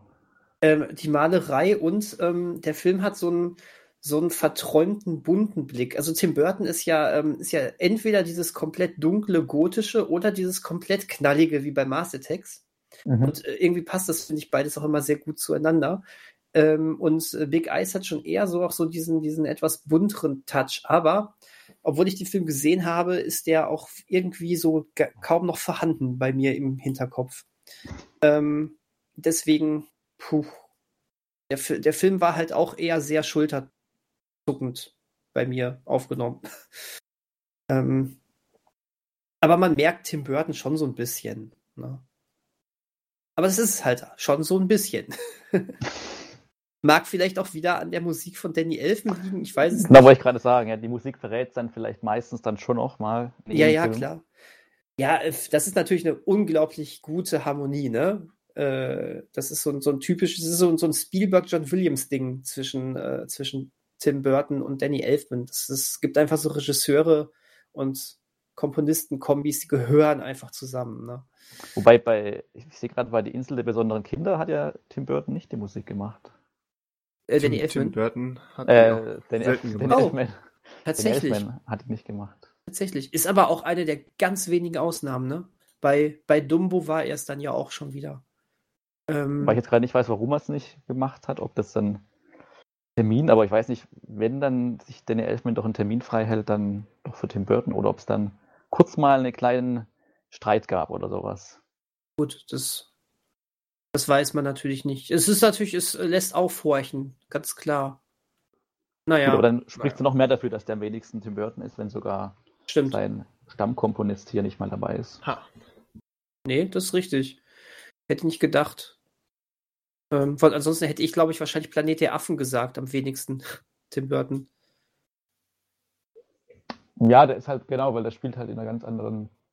Also ja, da ist schwierig, Tim Burton reinzubringen. Aber andererseits, ich finde die halt, also das, das, das allererste Planet Affen Remake, dann, ich finde den ja eigentlich gar nicht so schlecht. Also klar, jetzt mit diesen neuen Remakes äh, kann man den jetzt nicht so gut vergleichen, aber der kam, glaube ich, damals schon ziemlich schlecht an, wenn ich so richtig hm. in Erinnerung habe. Aber so richtig schlecht ist er jetzt auch nicht, würde ich. Also damals war ja noch alles mit, äh, mit Masken und so weiter gemacht und mit Make-up. Das war schon, also auf der technischen Seite konnte man den Film nichts haben und also. Das finde ich ja. auch, ja. Die Masken ja, das, sind das schon großartig gemacht. Ja. Der, der Film hat, glaube ich, eher das Problem, dass er, dass er zu nah am damaligen Originalfilm war, oder? Na gut, es, jetzt überlege ich gerade. Weiß ich auch nicht mehr so genau, ob der wirklich so exakt. Also er ist sicherlich näher dran als jetzt die, die neue Reihe mit Andy Serkis, aber ob er jetzt so schädlich nah dran ist, hm, weiß ich nicht mehr das Ende, also quasi das Ende ist ja schon ganz anders und ohne das Ende jetzt zu verraten, aber ähm, hm. ja, also man kann sich, aber den kann man sich eigentlich schon auch gut anschauen. Also der ist, glaube ich, zu, ich weiß nicht, was für einen Ruf der heute noch hat, aber den glaube, Der funktioniert. vergessen. Ja, Ja, denke genau. ich auch. Aber im Grunde funktioniert er halt noch, da der jetzt auch nicht so wirklich groß auf Effekt, auf Computereffekte setzt, ähm, funktioniert er auch heute eigentlich noch ganz gut einfach. Und äh, ist auch mein, also ich glaube schon im Grund, also der, jetzt ohne das weiterhin das Ende nicht zu verraten, aber so wie er endet, ist okay und ist an sich abgeschlossen. Also pff, da gibt es schlechtere Filme aus den 2000ern. Oder schlechtere Blockbuster sogar aus den 2000ern. Jo, also das, Sehr das quasi unser, unser nachgeliefertes ähm, aus dem ABC der Regisseure zu Tim Burton. Genau, stimmt. Hatten wir den damals aber nicht, oder? Ich glaube, den hatten Nee. wir nicht bei BRW. Weil das A, B und C ist ja spontan aus dieser zuletzt gesehenen Reihe entstanden. äh, stimmt. Ich glaube, wir waren bei Bergmann. Stimmt, genau, der, ja genau, stimmt. Ja. Na, dann würde ich doch mal sagen, dass ähm, gut, dass du Maße-Text geguckt hast, Christian. Ja. Wo hast du denn aus, von Bergmann was nachgeholt, Daniel, seitdem? Nein, tut mir leid. ja, Mir leere geht's- Versprechung. Mir geht so ein bisschen ähm, wie mit äh, dem Neujahrsvorsatz von Christian, weiter in die Vergangenheit zu gehen. Ähm, wobei mein Neujahrsvorsatz ja eigentlich auch nicht, nicht war, ich gucke mehr Bergmann-Filme, sondern ich, äh, ich äh, arbeite endlich mal meinen viel zu hoch gewordenen ähm, Stapel der Schande an Blu-rays ab. Äh, und selbst das habe ich noch nicht so richtig gemacht. Ähm, Mr. Link habe ich, wie letzte Woche gesagt, geguckt und das war's. Mhm. Ansonsten, ansonsten bin ich, lande ich bei sowas wie Red Dot auf Netflix. Ja, Ähm, ich. ja, es ist, ne, dann kommt da irgendwie doch der neue Film raus, den man irgendwie mal gucken möchte. Ähm, jetzt ja auch schon wieder mit äh, Neues, äh, Neues aus der Welt, äh, den ich gerne sehen möchte. Und, und, es kommt ja jetzt doch recht viel nach, Nachschub, doch, äh, muss man ja irgendwie sagen. Und Wonder Woman 1984 haben wir bald zumindest ja die Möglichkeit, wenn wir es denn wollten, ihn zu gucken. Ähm, aber naja, irgendwann schaffe ich das noch. Aber ja, ich werde mir auch mal einen Bergmann-Film angucken. Ich verspreche es. Irgendwann, in, in, in fünf Jahren. Ich werde, ich werde jetzt keine Zeit nennen. Ich werde keine Zeit Natürlich nennen. nicht. Das ist, ähm, damit schaufel ich mir nur mein eigenes Grab. Ja. Es reicht, wenn du bis zur nächsten Folge einfach eingeschaut hast. Kein Ah! Ähm, Und sonst, ähm, ja, da gibt's ja noch andere Möglichkeiten. Wir haben uns ja so eine Empfehlungsmöglichkeit äh, geschaffen. ja, Stimmt. richtig, genau. Ähm, dann der Night School Konter. Genau, du gibst mir Night School, ich gebe dir das siebte Siegel. Oh, oh, oh, oh, oh. Das Oh passt doch. Gott. Ja, ja, genau. Weiter im Text, Leute. Ja. Manuel, möchtest du noch über was berichten?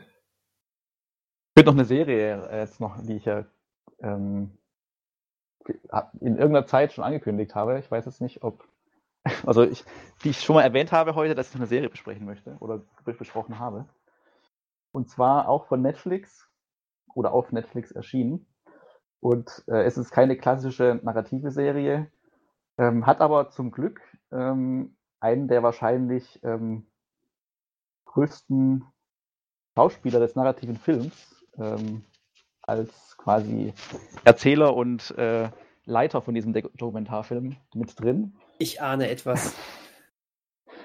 Und ähm, es geht in diesem Dokumentarfilm, das sind sechs Folgen, a 20 Minuten, und ähm, es geht um die Entwicklung und die Geschichte von Schimpfwörtern. Ich dachte es mir, jo. Cool. Und moderiert wird das Ganze von Nicolas Cage, Von wem auch sonst. der das natürlich auch sehr ernst nimmt und ähm, so ein kleines Studio hat mit Kamin und Büchern und ähm, wirklich sehr viel Spaß daran hat, einfach, ähm, weil, also die Serie ist so ein bisschen auf Comedy auch gebaut, also wird auch, glaube ich, als Comedy-Dokumentar-Netflix-Serie angekündigt.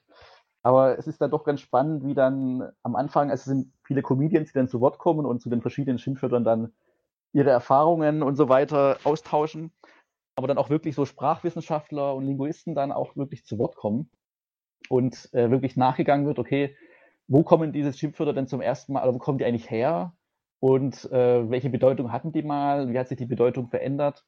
Und ähm, so kann man einiges über Schimpfwörter lernen. Und ähm, Was ich schon immer über Schimpfwörter wissen wollten, aber Genau, sich nie getraut ähm, haben zu fragen. ich fand die wirklich sehr kurzweilig und unterhaltsam, weil es ist halt nicht so nur so Haut drauf Humor die ganze Zeit, sondern es ist doch auch interessant. Also der dokumentarische Aspekt oder der Wissensaspekt kommt da nicht zu kurz und ähm, Nicolas Cage trifft halt irgendwie so den richtigen Ton von dem Ganzen zwischen Ironie und doch irgendwie, also der leitet dann schon, also der hat jetzt nicht so viel von diesen 20 Minuten. Er taucht meistens am Anfang auf und ist dann mal hier und da der Erzähler und ähm, am Ende dann noch so ein bisschen, aber er macht das schon sehr gut. Also allein für ihn lohnt es sich natürlich schon da reinzuschauen. Ähm, aber auch so kann man da doch auch ein bisschen was lernen und hat dann schöne, also schöne 20 Minuten, je nachdem, ob man sich nur eine Folge anschaut oder einfach am Stück, kann man das sich auch gut anschauen. Ähm, kann ich auf jeden Fall mal empfehlen zum netten Anschauen am Abend oder am Nachmittag, zum Abschalten ist es ähm, eine nette Dosis an Infotainment. Infotainment. Ja. Und, und man hat immer was für den Smalltalk am nächsten Tag.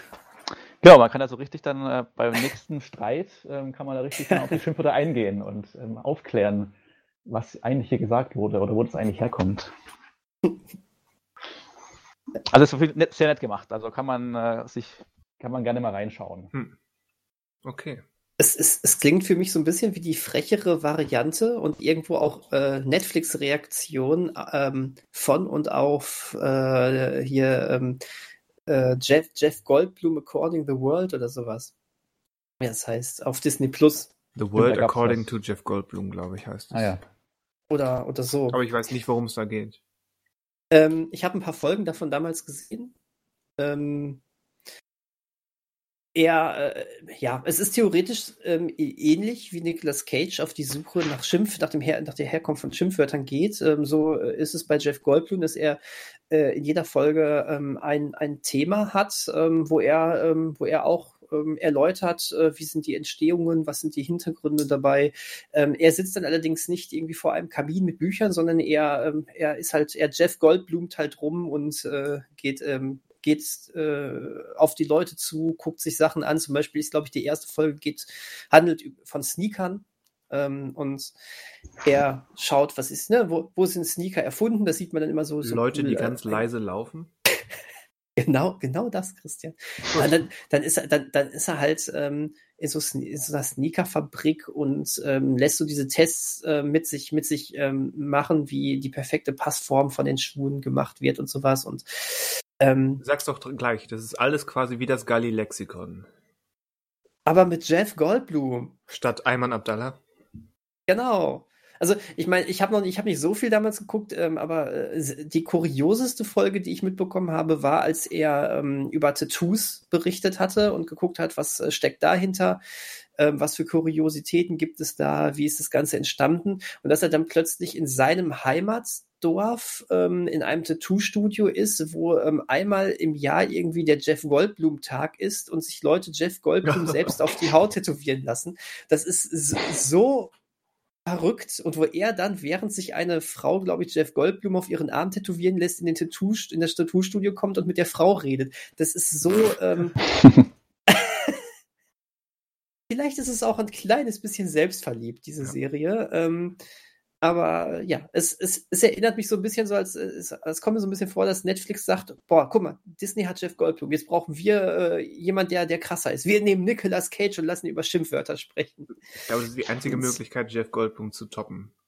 Mit Nicolas Cage. Ja. Aber ich hoffe, er hat sich auch einen Vertrag für einen Spielfilm dann geholt bei Netflix. In dem Zuge. Bei dem Deal.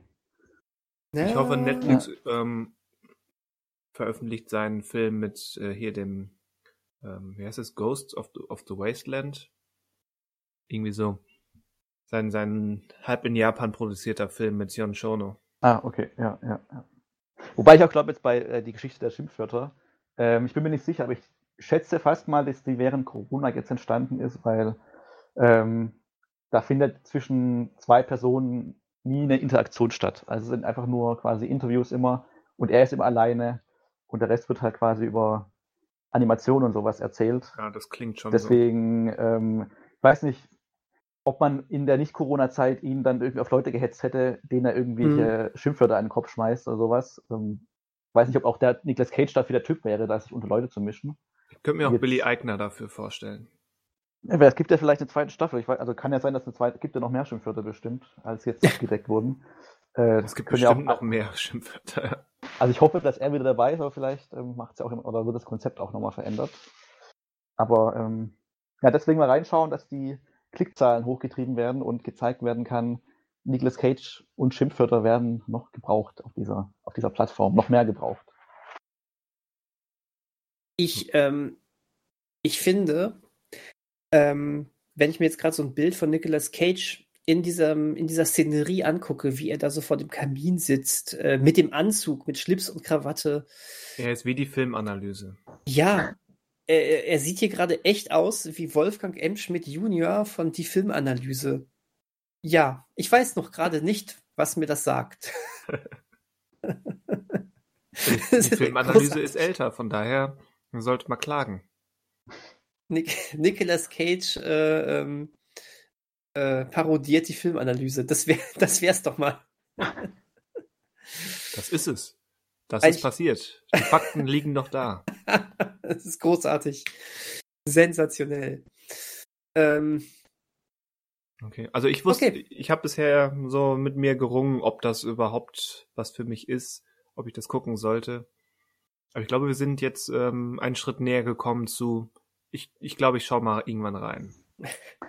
Ja, wie gesagt, man kann das, also das, dadurch, dass die Folgen so kurz auch sind, also entweder, man merkt, glaube ich, ziemlich schnell, ob man da jetzt irgendwie, ob es einen unterhält oder nicht. Und dann guckt man entweder weiter und dann wahrscheinlich die ganze Staffel direkt oder man bricht es dann eben ab. Ja. Hat man ja immer die Wahl. Aber reinschauen kann, also ich habe den Trailer mal noch nicht angeschaut. Ich weiß nicht, ob der Trailer schon gut vermittelt, wie die Stimmung oder wie so die, ob der gut quasi wiedergibt, wie auch die Serie ist am Ende. Aber ja, also wenn man so ein Grundinteresse hat, kann man da ruhig mal reinschauen. Jo, Daniel. Wird gemacht. Ähm, Christian. dir, dir gehört die Bühne. Mir gehört die Bühne. Ähm, oder wie Uri Geller immer sagte, the stage is yours. Achat, Stein, Schalosch. Ähm, okay. ich, äh, ich habe einen weiteren Film auf Netflix geguckt, der aber kein ähm, Netflix-Film in dem Sinne ist. Ähm, Aha. Aha, aha. Jetzt wird spannend. Jetzt wird spannend. Ähm, aber dank Netflix äh, ähm, sehen ihn vielleicht endlich mal ein paar Menschen mehr. Ähm, und zwar, ähm, auch wenn ich mir das schon lange vorher vorgenommen habe, habe ich aber Christians ähm, letzte Treasure Tuesday Kritik zum Anlass genommen, um äh, endlich mal ähm, Bo Burnhams Eighth Grade zu schauen. Kennt ihr das auch? Ich bin generell nicht so gut im Englisch, aber das Wort Eighth haste ja. ich ja wie die Pest, ne? Das sieht auch komisch aus mit den zwei Hs. Ja, total. Eighth Grade. Achte, achte Klasse oder achte Stufe eben, ne? Aber, oh Mann. Ähm, ich bin aber ganz froh, dass der Film nicht äh, ins Deutsche übersetzt wurde. Das passt schon so. Vielleicht, vielleicht ist es auch dieser, dieser sperrige Titel für uns Deutsche, der dafür gesorgt hat, dass dieser Film ähm, keinen physischen ähm, äh, Heimkino-Release bekommen hat bei uns in Deutschland. Es gibt, es passiert ja häufiger mal, dass ähm, Filme, die ähm, jetzt nicht dem großen Blockbuster-Segment zuzuordnen sind und ein bisschen äh, nischiger sind, keine hochauflösende ähm, physische Veröffentlichung bekommen. Sprich, Warum keine Blu-ray, keine Blu-ray-Veröffentlichung äh, bekommen. Du hast vollkommen recht. Warum auch immer, finde ich ähm, auch, ähm, auch echt, echt schade, weil eigentlich ja schon HD, das ist Standard heutzutage, ähm, dass nicht jeder Film ähm, jetzt auch noch auf 4K UHD veröffentlicht werden muss. Klar, aber komm, so eine Blu-ray, aber nein, äh, stattdessen kommen solche Filme dann auch gerne mal nur auf DVD, ähm, um überhaupt was vorzuweisen zu haben für die äh, Händlerregale. Aber nein, Eighth Grade kam damals wirklich nur digital raus. Ähm, was, so äh, wie ich erfahren habe, Herrn Vestus dazu veranlasst, das ist ein erster und ich, ich würde auch sagen, bis heute einziger Film ist, den er sich digital gekauft hat, oder? Korrekt. Mhm. Ähm, bei gekauften Filmen, wenn ich da in meiner in meinem privaten Bereich von Prime Video unterwegs bin, da ist ein gekaufter Film. Der hockt da ganz alleine. Tja. Also ich, ich glaube, wenn ich das gemacht hätte, hätte ich mir so eine ähm, Blu-ray-Leerhülle gebastelt, wo ich das Cover mit irgendwie mir äh, für, für ähm, dann runtergeladen hätte oder irgendwie sowas, dass man, dass ich das trotzdem ins DVD oder Blu-ray-Regal stellen kann und weiß, ich habe diesen Film. Ähm, es geht ja auch irgendwie so ein bisschen ums, ums Feeling, ist bei mir immer zumindest so. Ähm, naja, auf jeden Fall Eighth Grade. Ähm, ich hatte damit schon länger geliebäugelt. Er tauchte ja auch auf Christians Dekadenliste auf. Das will dann auch schon was heißen. Ähm, Und, ähm, und ich stehe ja generell auch auf Coming-of-Age-Filme. Es geht in dem Film um ähm, äh, ein, ein ähm, junges Mädchen, das heißt äh, Kayla. Ähm, und die ist ähm, gerade in der achten Klasse. Und damit haben wir so ein bisschen so eine ähm, Adoleszenzphase, die gefühlt, und Christian hat das auch in seiner äh, Tuesday-Kritik äh, geschrieben, nicht so häufig abgedeckt wird. Ähm, ja.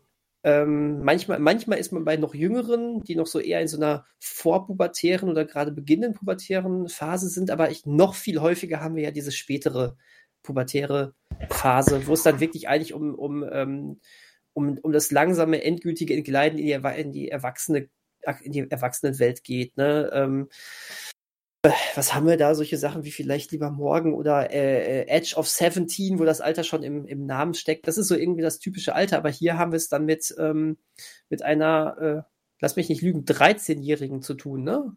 Ja. Mhm. Okay, Kayla wird 13 sein, ja. Und ähm, ja, also theoretisch sehen wir in diesem Film, ähm, um es jetzt mal ganz oberflächlich zu, zu, zu sagen, das Leben und den Alltag von Kayla Day. Wunderbar, großartig gespielt von, ähm, von Elsie Fischer, ähm, die eben ähm, irgendwo ihren, ihren Platz finden muss als sehr, sehr schüchternes, zurückhaltendes Mädchen mit auch so einer ähm, gewissen ähm, Panik vor, ähm, vor sozialen Kontakten, die aber doch versucht in diesem äh, Social Media Spiel, das eben heutzutage dem Alltag der Jugendlichen angehört, ja irgendwo ja auch unserem Alltag auf gewisser Weise, ähm, irgendwie doch mitzumachen mit eigenem YouTube-Channel, wo sie ähm, ähm, ganz anders, als sie sich eigentlich in der Schule und im echten Leben gibt, äh, Schminktipps gibt und Tipps gibt, wie man sich verhalten sollte und sowas. Äh, Instagram durchschauen, eigene, sich selber inszenieren eben in diesem Spiel der Öffentlichkeit und gleichzeitig aber eben doch nicht so richtig nicht so richtig äh, so dazu gehört, wie sie es möchte. Und ähm, ähm, diese achte Klasse ist insofern eine ganz wichtige Sache, weil man steckt ja hier in Deutschland nicht so in diesem amerikanischen Schulsystem drin. Es ist das letzte Schuljahr der Middle School. Ähm, und ähm, es erfolgt danach der ähm, dieser wahrscheinlich ähm, wie für uns so dieser Schritt von, ähm, von, äh, Mittel, Mittelstufe, äh, von Mittelstufe auf Oberstufe oder sowas, wo man, was ja irgendwie, wo man auf derselben Schule im Normalfall bleibt. Eben, ähm, da bleibt man ja auf der Schule, da ändert genau. sich nicht und so viel. Ist, genau, es ändert sich nicht so viel und das ist trotzdem irgendwie so eine Zäsur und das ist viel, viel stärker dann nochmal ähm, wahrscheinlich damals äh, da in Amerika so dieses, boah, jetzt endlich ab auf die Highschool. Und ähm, gerade, also jetzt so für mich als Nicht-Amerikaner ähm, hört sich das auch immer schon so mächtig an, dieses Wort Highschool, weil man es aus so vielen Filmen kennt und ja. äh, dann irgendwie auch so ein, so ein typisches Bild davon hat. Und naja, auf jeden Fall ähm, viel mehr würde ich gar nicht großartig sagen wollen über die eigentliche Handlung, weil ähm, ich bin sehr ähm, unvoreingenommen an diesen Film gegangen. Ich habe auch deine Kritik dann erst gelesen, nachdem ich den Film gesehen habe. Mhm. Ähm, und habe das, hab Sowas das ehrlich erlaubt.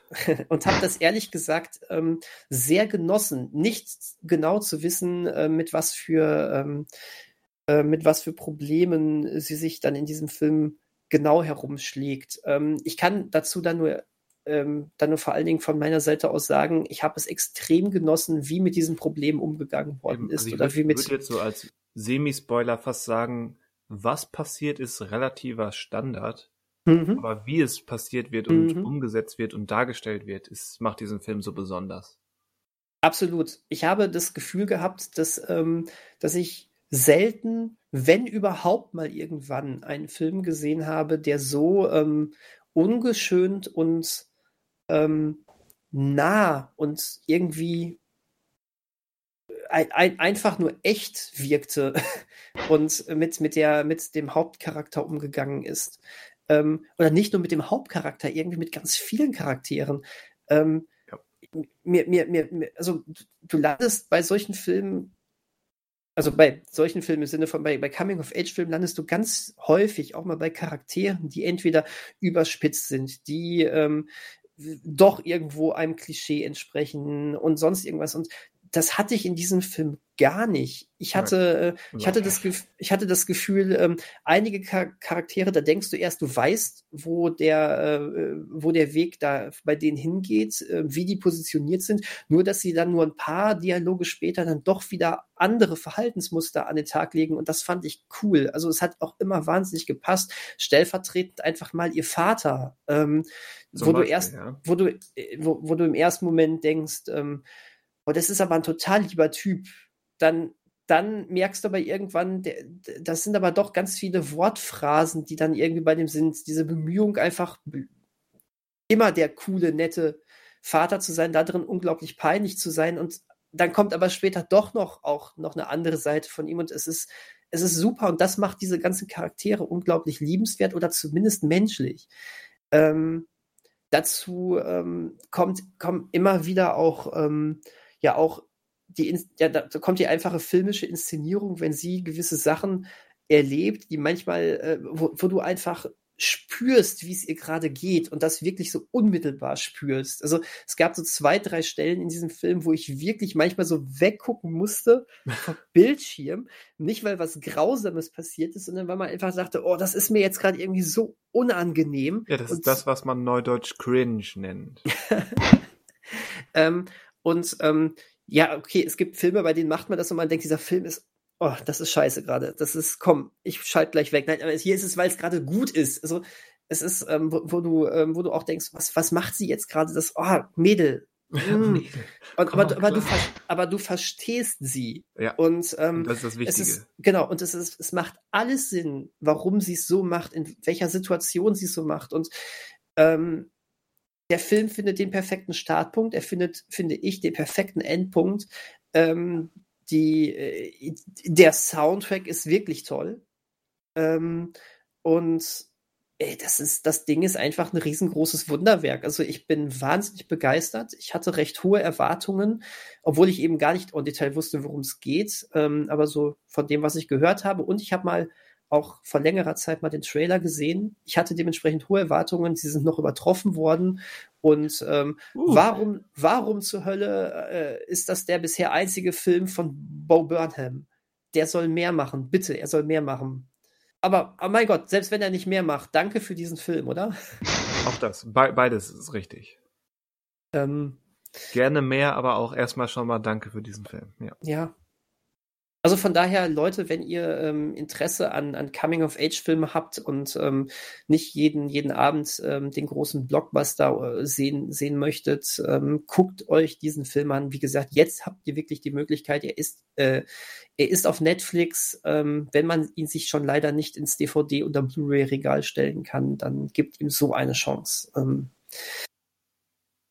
ganz toller Film. Nur unterstreichen, ver verbal ja. unterstreichen. Genau. Und ach so, und, und wenn ihr noch ähm, nach unseren Ausführungen hier ähm, noch nicht ganz sicher seid, ob das für, für euch ist, wie gesagt, lest die äh, Treasure Tuesday Kritik von Christian, der da noch, ähm, noch mal genauere Worte äh, findet. Deswegen toller, toller Film, toller Tipp. Ähm, ja.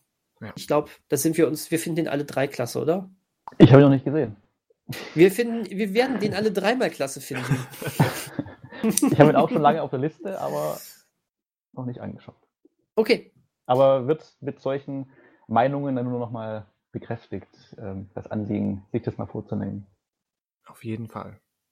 Ich glaube, ich glaube zumindest, dass du den Film jetzt nicht total schlecht finden würdest. Das, soweit würde ich mich jetzt mal aus dem. Glaube ich auch nicht, ja. Also, aus dem Fenster wagen. Ja. Cool, ja ihr seht, ich, ähm, ich bin äh, etwas zufrieden. etwas zufrieden. ähm, und äh, wäre auch wahrscheinlich äh, in meiner Dekadenliste dann aufgetaucht, wenn ich gekannt hätte und wenn ich eine gemacht hätte. ähm, Jo, zwei von uns haben zwei Filme vorgestellt oder zwei äh, Werke vorgestellt. Ähm, nur Christian, Mars Attacks zählt nicht für zwei, oder? Du hast, du hast doch auch noch irgendwas im Gepäck. Zählt nicht für zwei. Okay. Äh, ja, ich habe ich hab im Prinzip noch mehreres ähm, im Gepäck. Muss so ein bisschen selektieren. Über Neues aus der Welt habe ich geschrieben, über Malcolm and Marie habe ich auch geschrieben. Muss ich jetzt hier nicht ausbre ausbreiten, auch wenn ich, ähm, wie ich ja später nochmal erwähnen werde, bei, bei Malcolm and Marie ähm, durchaus Redebedarf habe, aber ich glaube, den hat noch keiner von euch gesehen. Leider nein. Von Nein. daher hat sich das mit Redepotenzial direkt. ähm, ich habe auch Ma gesehen. Ma, sie sieht alles mit Octavia Spencer. Der ist aber, der verdient gar nicht so viel Aufmerksamkeit. Hm, Habe ich auch gehört. Also der ist jetzt nicht mega schlecht, er ist einfach, er ist als, als reiner Horrorfilm ist er insgesamt zu, zu langweilig, zu durchschaubar und unspektakulär. Er will aber gleichzeitig so ein bisschen so ein sozialkritisch oder sozial aufgeladener Psychothriller sein mit, mit echten Themen und echter Bedeutung. Und dafür ist er zu schwammig und oberflächlich und so. Hm. Und diese beiden Elemente canceln sich gegenseitig aus. Hm, Okay, ich verstehe. Also, das war leider nicht so toll. Und deswegen spre spreche ich einfach mal, weil mir gerade der Sinn danach steht, äh, ähm, weil ich habe es, glaube ich, letzte, letzte oder vorletzte Woche mal wieder gesagt, ähm, ich, ich greife jede Chance, dem, die, die sich mir bietet, über, über das Avatar-Universum zu sprechen. Und ich gucke ja gerade noch mal ähm, die Legende von Korra. ah, schön. Und ich bin jetzt mit Staffel 2 durch. Ah, okay. Und äh, ich mag diese Serie, auch wenn sie so ein paar kleinere oder auch größere Probleme hat, aber ich mag diese Serie, weil sie wirklich sehr mutig ist. Ich versuche das ähm, so zu beschreiben, dass Daniel, der ja gerade bei Staffel 1 von Avatar sitzt, Sitzt er? ähm, dass er nicht zu sehr gespoilt wird. Mhm. Aber allein du weißt von der Existenz von Korra. Ähm, so, so ganz ausschließen kann man das wahrscheinlich nicht. Richtig. Ähm, aber ja, die, die Serie ist sehr mutig, wie sie das weiterführt, wie sie das als ähm, Sequel, Prequel, Weiterführung, Spin-off weiterdenkt, wie sie auch mit Fanerwartungen umgeht, wie sie die Welt auf den Kopf steht und erweitert, auch weiter denkt. Das ist sehr clever gemacht und auch mutig gemacht, weil es eben ja teilweise anders, anders weitergeht, als würde ich jetzt schätzen, als sich der geneigte Avatar-Fan das vielleicht erhofft hatte oder hätte. Und ähm, Staffel 2 geht noch mal mutiger ähm, mit dem um, was Staffel 1 ausgemacht hat. Mhm. Ich glaube, das Grundproblem von, von Korra ist, ähm, das hatte ich glaube auch schon mal angesprochen, dass diese Staffeln alle mindestens ein paar Folgen zu kurz sind. Einige Sachen gehen etwas arg schnell. Und das, das wirkt insbesondere in dieser zweiten Staffel, ähm, spürt man das. Weil, weil gerade die zweite Staffel geht, wird sehr groß von dem, was da passiert. Sowohl visuell groß als auch ähm, in dem, was da verändert wird. Und auch ähm, war, war die erste Staffel noch eher eine boden, relativ bodenständige für eine Fantasy-Serie dieser Art, relativ bodenständige Problematik. Ähm, so ein bisschen auf, auf, ja, ich wollte wollte das jetzt mit X-Men vergleichen, aber auch X-Men gibt es in super kosmisch und, und super bodenständig. Ja, genau. Ja. Ja. Aber ja, es ist sehr, sehr X-Men, in, in, also beide Staffeln oder das komplette Ding ist sehr X-Men. Aber Staffel 2 ist eben sehr groß und kosmisch. Und da passiert so viel und da hätten so zwei, drei Episoden mehr gerade zum Finale hin nicht geschadet, weil da eben wirklich abgefahrenes Zeug passiert. Okay. Aber es ist cooles abgefahrenes Zeug. Insbesondere so im Mittelteil gibt es so, ein, so eine Flashback-Doppelfolge, die ähm, weit zurück in die Vergangenheit führt, die großartig ist. Und Mhm. allein, allein wie es dann zum Finale geht, es ist vielleicht gerade die Ähnlichkeit zu dem, was in Staffel 1 passiert, ist vielleicht nicht ideal. Hätte man vielleicht, wenn man weiß, man macht noch mindestens eine oder zwei weitere Staffeln, hätte man das vielleicht schieben können. Ähm, das, so wirkt es eben in, in, den, in den Motiven ein bisschen zu ähnlich wie das, was Staffel 1 macht, nur eben so ein bisschen anders verpackt. Ja. Aber es hat eine Menge coole Sachen, coole Action. Es ist, weil eben auch so ein paar Jahre Animations- oder TV-Animation Weiterentwicklung gegeben hat. Da ist echt, äh, wenn es denn rund geht, und das passiert häufig, geht es wirklich cool rund, unterhaltsam rund in, in Action-Szenen. Ist natürlich auch ein bisschen mehr noch Computereffekte dabei. Es gibt Spoiler, es gibt so ein paar, sagen wir mal, maschinelle Weiterentwicklungen in dieser Welt. Und da gibt es, und die werden eben häufiger mit, mit Computereffekten dargestellt als mit klassischer Handzeichnung, Handanimation. Mhm. Das fällt manchmal auf, aber nicht so störend. Also ich glaube, ich bin da, glaube ich, relativ pingelig, würde ich über mich sagen. Und ähm, das fällt am Anfang, oder mir ist es am Anfang ein bisschen aufgefallen und dann Haken hinter. Und dann ist man eigentlich vom, vom Rest dieser visuell großartigen Serie und Welt mitgerissen. Okay. Ich bin, ähm, ich bin ein bisschen angefixt nach deinen Aus Ausführungen, aber ich, ähm, ich komme da ja auch irgendwann nochmal hin. Ich meine, Avatar, die Hauptserie ist schon besser. Das ist der eigentliche Punkt. Aber ich, ähm, aber wenn ich deine Ausführungen kenne, dann ist, ähm, dann ist Avatar so ziemlich besser als das meiste andere, was jemals gemacht wurde. Äh, richtig, das, das stimmt wohl.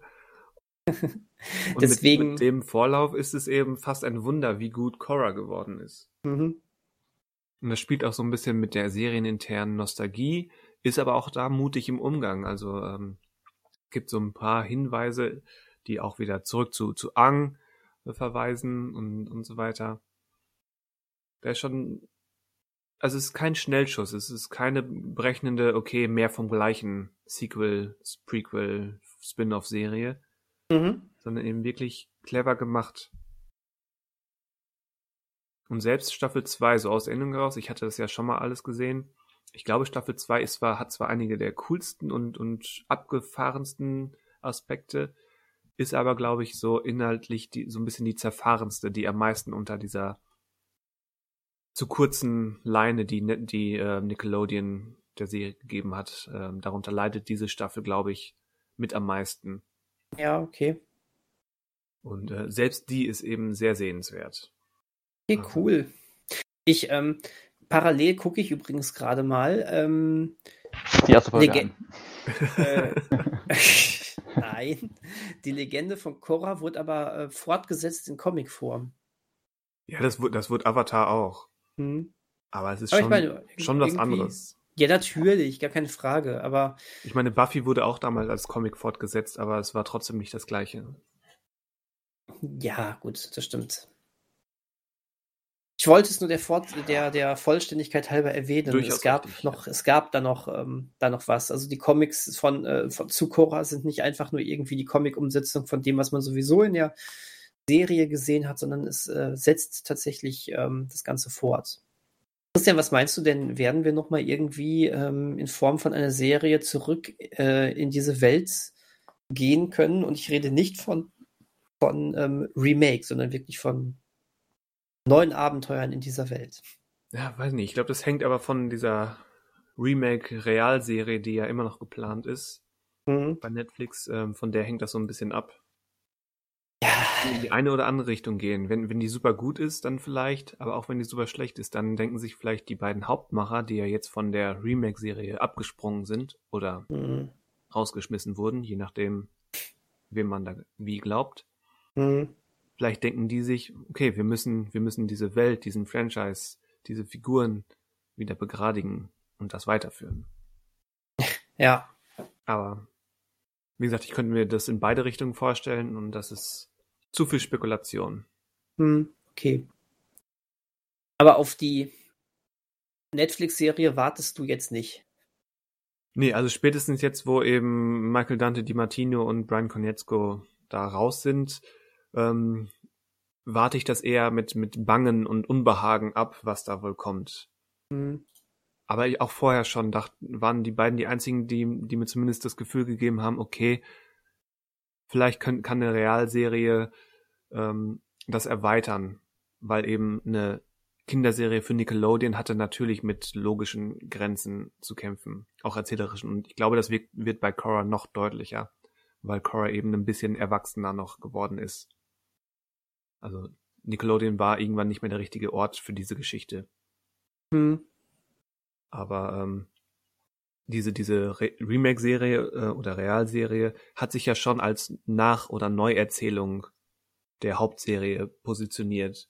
Und das ist eben das Uninteressanteste von allen. Ich glaube, eine Filmversion, gerade weil es ein Film ist, weil es größer ist und weil es diese Zwangskomprimierung der Handlung hat, da hätte man was draus machen können, wenn man sich die Zeit genommen hat und nicht einen 90 Minuten plus Abspannfilm wie M. Night Shyamalan da abliefert. Ähm, Also hätte ja. man, hätte man diese drei Staffeln in vier oder vielleicht sogar fünf Filmen aller Harry Potter oder Herr der Ringe sogar durchgebracht. Das hat Potenzial meiner Meinung nach. Dann diese Übertragung in, ins Reale und in eben diese Fokussierung auf eine komplett zwei, zweieinhalbstündige Handlung. Aber in, in einer Realserie nochmal nacherzählt, ist erstmal uninteressanter Mhm. Oder unnötiger. Aber auch da, wie gesagt, es gibt Möglichkeiten, das, das eben zu erweitern. Aber wenn eben die beiden Hauptmacher nicht mehr dabei sind, ja, fühlt sich das gleich anders an. Ja, ja, klar. Total. Das war ja, ich glaube, Netflix hat da ja auch erstmal ähm, damals, als es losging, ziemlich, ähm, ziemlich hoch äh, gehängt, dass sie mit den Originalmachern zusammenarbeiten. Zumindest kam mir das irgendwie so vor. Ja. Und ähm, hm, Was ja auch gerade in Re Reaktion auf den ja noch immer als einer der schlechtesten Filme aller Zeiten verschriebenen Shyamalan-Film war das ja quasi so eine Visitenkarte oder so ein Versprechen an die Fans. Hier, wir versuchen es noch einmal und diesmal machen wir es richtig. richtig. Hat wohl nicht so. Hat wohl nicht so geklappt. Aber die sitzen ja auch schon seit gefühlt fünf Jahren da dran. Und man hat noch gar nichts gesehen. Nee, es ist, es ist noch nicht gecastet, es ist noch gar nichts. Richtig. Vielleicht verläuft es auch einfach im Sande. Vielleicht. Naja, gut. Aber äh, generell ist diese Welt ja schon relativ groß. Ich glaube, Avatar hat irgendwas mit über 60 Folgen, ne? Also Avatar hat 61 Folgen, ja. Also Mhm. immer 20 Folge, 20 Folge und Staffel 3 hat, weil es das große Finale ist, 21 Folgen. Mhm. Und dann haben wir nochmal 52 äh, Folgen von Korra, glaube ich. Und das ist ja, das ist ja schon genug, um wirklich schön in diese Welt einzutauchen. Das auf jeden Fall. Aber das sind doch ähm, 20 Minuten. Wie lang sind die Folgen? Ja, 20, also 20, 22, 25 Ja, Minuten, je ja, nachdem, okay. wie man das zählt mit Vorspann und Rückblende und so weiter. Okay. Also wenn man sich dran setzt, ich habe schon mal, ich glaube, als ich es vor zwei Jahren Avatar geguckt und nochmal wieder geguckt habe, habe ich, glaube ich, die ganze Serie an einem langen Wochenende geguckt. Ah, okay. Also alle drei Staffeln. Da habe ich, Ich glaub, aber auch praktisch nichts anderes gemacht. Es war ein laues Wochenende und da dachte ich mir, okay, du fängst jetzt an und ziehst das durch. Klingt doch nach einem Plan fürs nächste lange Wochenende. Wobei das nächste lange Wochenende ist, glaube ich, Ostern wahrscheinlich. Fällt alles aus. Ich, ich glaube, es gibt ähm, schlimmere Arten, sein Osterwochenende zu verbringen, als einfach mal Avatar zu gucken, oder? Auf jeden Fall. Ja, wahrscheinlich, ja. Ang ist der bessere Jesus. Uiuiui. äh, am Ende werden wir jetzt noch kontrovers. Ja. Huiuiui. Ach, ich kenne Religionslehrer, nicht persönlich, aber ich habe von Religionslehrern gehört, die stellen noch viel steilere Thesen auf. Ich habe sowas auch mal gehört, ja. Ähm, Bereits gesündigt. Finde ich gut. Bereits gesündigt finde ich, äh, finde ich großartig. Sollten wir, vielleicht sollten wir die Seite mal für einen, für einen Tag mal so umbenennen. Nur um das mal am Ende einzuordnen, in welcher Tradition stehen denn eigentlich Serien ähm, wie äh, Avatar und die Le Legende von Korra so im, im Senderzusammenhang? Es sind ja wirklich typische, also, ne, typische nicht, schreiben wir das typische, aber es sind ja äh, reine Nickelodeon-Serien. Ähm, aber ähm, deswegen habe ich dieses typisch gerade direkt gestrichen. Sie fallen da ja auch sehr raus, ne? Ja. Ähm, wenn, wenn ich gucke, ähm, Nickelodeon fing ja vor allen Dingen mit so Sachen wie Duck, Rugrats, Red and Stimpy Show, Roccos modernes Leben, ah, Monster, hey Adolf, ähm, solche Sachen ähm, ja auf. Das ist ja äh, was, was ganz anderes. Ähm, das, da hat Avatar, glaube ich, so bis heute so eine, so eine ganz andere, äh, so einen ganz anderen Stellenwert, oder? Ja, ich, ich meine, Rugrats hat auch eine große Fanbase und auch sehr viel, ich sag mal, ähm, aus der akademischen Szene eine Menge ähm, Zuspruch oder Interpretation oder Umgang damit. Aha, okay. Also es ist, äh, ist jetzt nicht auch einfach so, ein, so eine Gag-Parade für, für Vorschulkinder. Nö, nö, es ging mir auch gerade gar nicht so sehr um die Qualität. Ne? Nee, aber, aber auch, auch, auch was, was die Narrative betrifft. Da ist mhm. wohl, ich, ich habe nicht viel Rugrats geguckt, weil als Rugrats, glaube ich, anliefen, würde ich jetzt schätzen, war ich schon zu alt. Vielleicht. Aber. Das, das, das spricht jetzt, das spricht für dich und dagegen mich. Äh, ich habe, glaube ich, Rugrats so noch den, die Anfänge noch wirklich ganz gut äh, mitbekommen. Ich guck mal gerade. Deutschsprachige ja. Erstausstrahlung 95 auf Nickelodeon Deutschland. Ja. Da war ich schon zu alt. Okay. Also ich habe auch ein, zwei Folgen gesehen, aber dann irgendwann festgestellt, ja, nee, ist nicht für mich. Hm, okay. Also ich kann mich noch dran erinnern, ich saß mit einem Freund äh, im, im Kino, der, äh, da werden wir so zehn oder elf gewesen sein, und äh, da kam Rugrats, der Film, äh, in der Vorschau, und der sagte, da möchte er mit rein, da möchte er unbedingt reingehen. Und das, das, das wirkte auf mich schon so ein bisschen komisch, aber hm. also äh, offen, offensichtlich hat das auch noch die 10, 11, 12-Jährigen geholt. Mich damals auch nicht so sehr tatsächlich. Aber war da, wart ihr da drin im Film dann oder habt ihr dann die Freundschaft beendet nach der Aussage? Mit dem spiele ich nicht mehr. Der, der, der ist noch ein, ein Baby, der mag Rugrats. So, so ist es. Äh, nee, nee, da bin ich ganz grausam gewesen. Äh, wir haben seitdem keinen Kontakt mehr gehabt. Nein, Quatsch, nein. Äh, es hat unsere Freundschaft nicht belastet. Ich war trotzdem nicht mit im Kino, als er dann in diesen Film reingegangen ist. Aber ich weiß, dass ich zu der Zeit aber Rockos modernes Leben total cool fand. Also äh, Nickelodeon war schon damals ziemlich angesagt, auch hier in Deutschland. Aber du hast schon recht. Äh, Avatar hat gerade mit seiner zusammenhängenden Handlung und mit dieser Fantasy ja fast fast schon Young Adult mäßigen Story, auch wenn die Figuren ein bisschen jünger sind als klassische Young Adult Figuren. Ähm, ist das schon ein Sonderpunkt, auch was den, den Animationsstil betrifft. Mhm. Also, ja, fällt da schon raus. Und wie, wie schon angedeutet, Cora dann als Weiterentwicklung und quasi nochmal mehr erwachsen werden, wenn man das so nennen möchte, ähm, mhm. ist dann eben irgendwann zwar bei, bei Nickelodeon geboren, aber halt zu groß geworden fürs Nest oder zu alt geworden. Okay. Und das hat man eben gemerkt, aber keiner wusste, oder zumindest keiner von denen, die große Entscheidungen treffen durften, äh, wusste einen wirklichen Weg, damit umzugehen. Mhm. Von daher wäre so ein klassischer Wechsel ähm, hin zu Netflix wahrscheinlich sogar das Beste, was passieren könnte. Ja, okay. Zumal Netflix und Nickelodeon ja schon zusammengearbeitet haben. Haben sie? Ähm, ja, äh, für die Serie Glitch Tech. Ach so. Die wird tatsächlich, äh, das ist eine reine Netflix-Serie, die aber auch, wo auch Nickelodeon ähm, äh, im Vor- und Abspann genannt wird. Okay. Ähm, ich kenne jetzt keine genaueren Hin Hintergründe, aber äh, ja, so, so ist es. ja, aber, aber eine, eine, dritte, eine dritte Serie aus dieser Welt und dann irgendwo zwischen She-Ra und Castlevania durchaus vorstellbar. Ja. So, solange Brian Di Dante Di Martino und ähm, nein, Michael Dante Di Martino und Brian Konietzko dabei sind. Ja, ich denke, sowas ist dann äh, enorm wichtig. Ja. Die ja. aber, und das merkt man dann vielleicht auch an, an der, an der etwas, ja nicht schlechten Qualität, aber leicht unterdurchschnittlichen Qualität von Staffel 2, ähm, die haben, hatten, haben quasi Staffel 1 komplett geschrieben tauchen aber in Staffel 2 fast gar nicht als Autoren auf, nur in so zwei Kernepisoden. Merkt man vielleicht auch. Also die waren oh, immer als, als, als Produzenten im Hintergrund dabei, aber als Autoren ähm, irgendwo irgendwie in zweiter Reihe, was diese zweite Staffel betrifft. Ah, okay.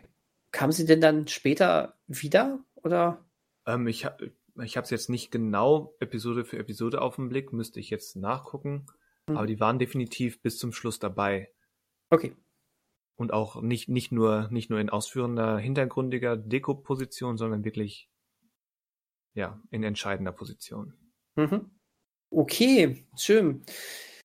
Ja, Mensch, äh, äh Ma Manuel, da äh, müssen wir jetzt auch Avatar schnell fix durchgucken, ne?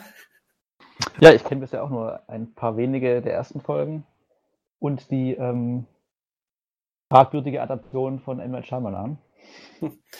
Ähm, die habe ich zum Glück nur zehn Minuten lang mal angeteased. mehr habe ich das nicht, mehr habe ich da nicht durchgehalten. Ja, ist so eine Aufgabe für die nächsten Wochen oder Monate oder Jahre, je nachdem. Boah, Jahre. Jedes Jahr eine Staffel, ne? Oder gut, wenn man jeden Tag eine Folge macht, ist schon ambitionierter, dann schafft man das locker. Jede Woche eine Folge, dann kommt man schon in die Jahre rein. Ja. Aber jede, jeden Tag eine Folge ist doch machbar. Ja, das stimmt. So vorm Schlafen gehen oder so. Das stimmt, geht ja nicht so lange. Das ist ja vielleicht, ja, vielleicht nehme ich das mir mal vor. Yay. Ist denn, äh, wie ist es denn in dem Fall mit der, ähm, mit der Synchronisation? Also ist die, also ist denn Original Englisch dann oder, ähm, oder ist die Deutsche auch völlig, also oder wie, wie schaut ihr das gerade an oder habt ihr das angeschaut? In welcher Sprache? Also ich habe schon beides mindestens zweimal jeweils geguckt. Aber das Englische ist schon das Original und das merkt man auch. Aber die, die Synchro ist gut. Okay. Ja, ich, ich gucke eh wieder, wie, wie immer bei Erstsichtung, äh, bei Erstsichtung mit der Synchro und äh, mir, mir gefällt das sehr gut. Von Mhm. Auswahl der Okay. Stimmen, vom Schauspiel, ähm, gefühlt auch von der Übersetzung. Also, also ist für mich extrem stimmig. Also ich, ich mittlerweile ähm, würde ich nicht noch einmal zur deutschen Synchro zurückkehren, weil es gerade in Staffel 2 kommen zwei neue Figuren hinzu, deren Stimmen, insbesondere bei der einen Figur, die ist einfach zu gut, Okay. die Originalstimme. Die ist einfach zu gut und das möchte ich nicht mehr missen. Das verstehe ich. Das ist, ähm, das ist so wie, äh, ja, man, man hat so ein paar Leute, die einfach, ähm, da, da ist das Original dann einfach, äh, einfach wesentlich besser. Ich meine, ich habe es bis, bis heute, ähm, finde ich, ist es äh, ka kaum einem Sprecher gelungen, äh, den großartigen David Tennant ähm, mal vernünftig einzufangen. Hm. Äh, das kann ich mir, also bei so einem Film wie ähm, äh, Bad Samaritan, äh, da, da, da geht die, fast die gesamte Wirkung von dem Schauspiel von, äh, von, von ähm, David Tennant einfach flöten, weil er, weil einfach der Synchronschauspieler äh, das mit Sicherheit sehr solide macht, aber überhaupt nicht das einfangen kann, was die Essenz dieses Schauspiels ist. Und ähm, ledig, lediglich bei, bei, bei Doctor Who hat er mit Philipp Brammer mal jemand gehabt, der wirklich auch auf andere Art und Weise zwar, aber auch sehr ähm, ähm, ikonisch drauf war, aber Philipp Brammer ist dann sehr früh leider verstorben und ähm, seitdem gelingt es erst recht keine mehr. Also was ich damit einfach nur sagen wollte, es gibt mal manchmal einfach so diese Charaktere oder auch Schauspieler generell, wo man sagt, nee, komm, das, äh, das geht nur. Und wenn du jetzt, wie gesagt, sowieso schon so viele Durchgänge bei Avatar hast und dann auch ein paar Charaktere einfach zu ikonisch sind im Original, Ja. ne, dann, Auch, auch Dann ist es so. Suko auch. Hm, okay. Ich finde zum Beispiel, der deutsche Ang und die deutsche Katara können, können durchaus, also da wüsste, könnte ich mich nicht festlegen, welche ich besser finde. Mhm. Aber Suko und eben den beiden angesprochenen Figuren, die in Staffel 2 dazukommen, nee, nee. da, das geht nicht mehr. Da sind die einfach zu perfekt, zu markant in ihrer Stimmlage und Intonation mit so ein paar Sprüchen. mhm. Das kann die Synchro nicht mehr, nicht mehr zurückholen. Okay. Aber, Aber wie wir- gesagt, wir- sie, ist, sie ist problemlos ähm, nicht nur guckbar, sondern auch gelungen. Okay. Wie gesagt, ich, äh, ich ähm, hatte jetzt irgendwie noch nicht das Gefühl, ähm, dass, dass äh, ich durch die deutsche Synchro irgendwie, n- irgendwie was komplett verpasse. Und das ist ja erstmal das Wichtige, wenn, wenn, wenn, du, wenn man es guckt und den Vergleich auch nicht hat. Der. Eindruck passt auf jeden Fall. Genau. Aber bei Netflix, bei Netflix sind, glaube ich, beide Sprachfassungen auch drin, ne? Ja, das ist, bei Netflix ist ja das Schöne, da ist eigentlich fast immer beides Hm. Original und Synchron. Bei Amazon muss man manchmal zittern. Ja, das ist richtig. Vor allen Dingen, weil es auch häufig dann nicht ähm, dieselbe Datei ist, sondern du den Film dir nochmal neu raussuchen musst. so dumm. mit dem, ja, ja, mit Klammer auf OV, Klammer zu. so dumm. Ja, ja. Oder auch Klammer auf OMU, Klammer zu. Das, was manchmal auch nochmal eine extra Datei ist. Also, die, die haben es irgendwie nicht so hinbe hinbekommen. Noch geiler ist, dass es manchmal, ähm, dass es die HD-Version gibt und die UHD-Version gibt und das auch nicht die gleiche Datei ist, sondern Ja. du gucken musst, ähm, Dann gibt's vier oder fünf verschiedene Thumbnails zu dem Film. richtig. Das sind Probleme. Ja. Echt mal. Ähm, ja, aber ich, ich fand den Einwand, den, äh, den ähm, Manuel hatte, eigentlich gerade ganz gut. Ähm, der, der sagte, ist denn die Originalfassung dann Englisch? Du hast das mit Sicherheit im, Hin, im, im Hinblick darauf, weil ähm, man könnte ja auch Japanisch meinen, oder? Oder wie dachtest du? Ja, stimmt. Ich hatte, also früher wusste ich es auch erst noch nicht, dass die quasi in Ursprung quasi, also das englisches Original ist, aber genau, man hat ja eigentlich, also es wirkt ja so, als ob das halt eine Anime-Serie sei mit äh, asiatischen Leuten hinten dran, die das äh, auch dann so produziert haben und mit im Original auch asiatischen Sprecherinnen und Sprechern und so weiter. Aber genau, also mir war schon bewusst, dass quasi Englisch das Original ist, aber ich habe es vielleicht nicht so formuliert. Aber hätte ja sein können, gerade bei so Zeichentricksachen oder Animationssachen weiß ich, also ist manchmal auch die deutsche Synchronisation irgendwie völlig in Ordnung und ohne Abstriche. Deswegen hm. nochmal die Nachfrage. Genau, ja, aber die, ich. Also die ganze Aufmachung ist ja stilistisch klar an Anime angelehnt, aber die haben ja. so, so innerhalb dieser Fantasy-Welt, die ja nicht unserer Welt entspricht, haben sie quasi so, so panasiatische Inspirationen drin. Also von, von Japan über China und Korea bis hin zu Indien und auch so, so ein paar arabische Aspekte äh, mhm. kommen da im weiteren Verlauf mit rein. Mhm. Von Aber, äh, genau. kultureller Anspielungen und Referenzen und Inspirationen. Aber genau dieses Fass wollte ich einmal, ähm, einmal aufmachen, ähm, dass ähm, es sehr spannend ist, wie hier mit dem, ähm, ja, wie hier stilistisch eben mit äh, Anime-Anleihen gespielt wird. Ne? Aber gleichzeitig hast du aber auch äh, bei genauerer Betrachtung einiges, wo du dann schon merkst, das ist eigentlich äh, nicht reiner, reines, äh, ein reiner Anime. Mhm. Würde ich jetzt so sagen. Christian ist hier eher der Fachmann. ich meine, An Anime ist ja kein Genre. Anime kann erstmal alles sein, aber ja, es sieht, wenn man wirklich, ich sag, sag's jetzt mal ein bisschen anmaßend, wenn man sich ein bisschen auskennt, sieht das eigentlich nicht wie wirkliche Anime aus. Das hat schon, es ist Anime-inspirierte westliche Animation. Das kann man mhm. eigentlich auch sehen. Genau. Und seien es nur ähm, eigentlich auch die Darstellung der Augen, um jetzt mal ganz klassisch was Unter anderem die Augen, ja. Wie gesagt, wie gesagt, auch im Anime gibt es ein breites Spektrum, aber so ein paar Grundsätzlichkeiten oder wiederkehrende Elemente gibt es dann doch.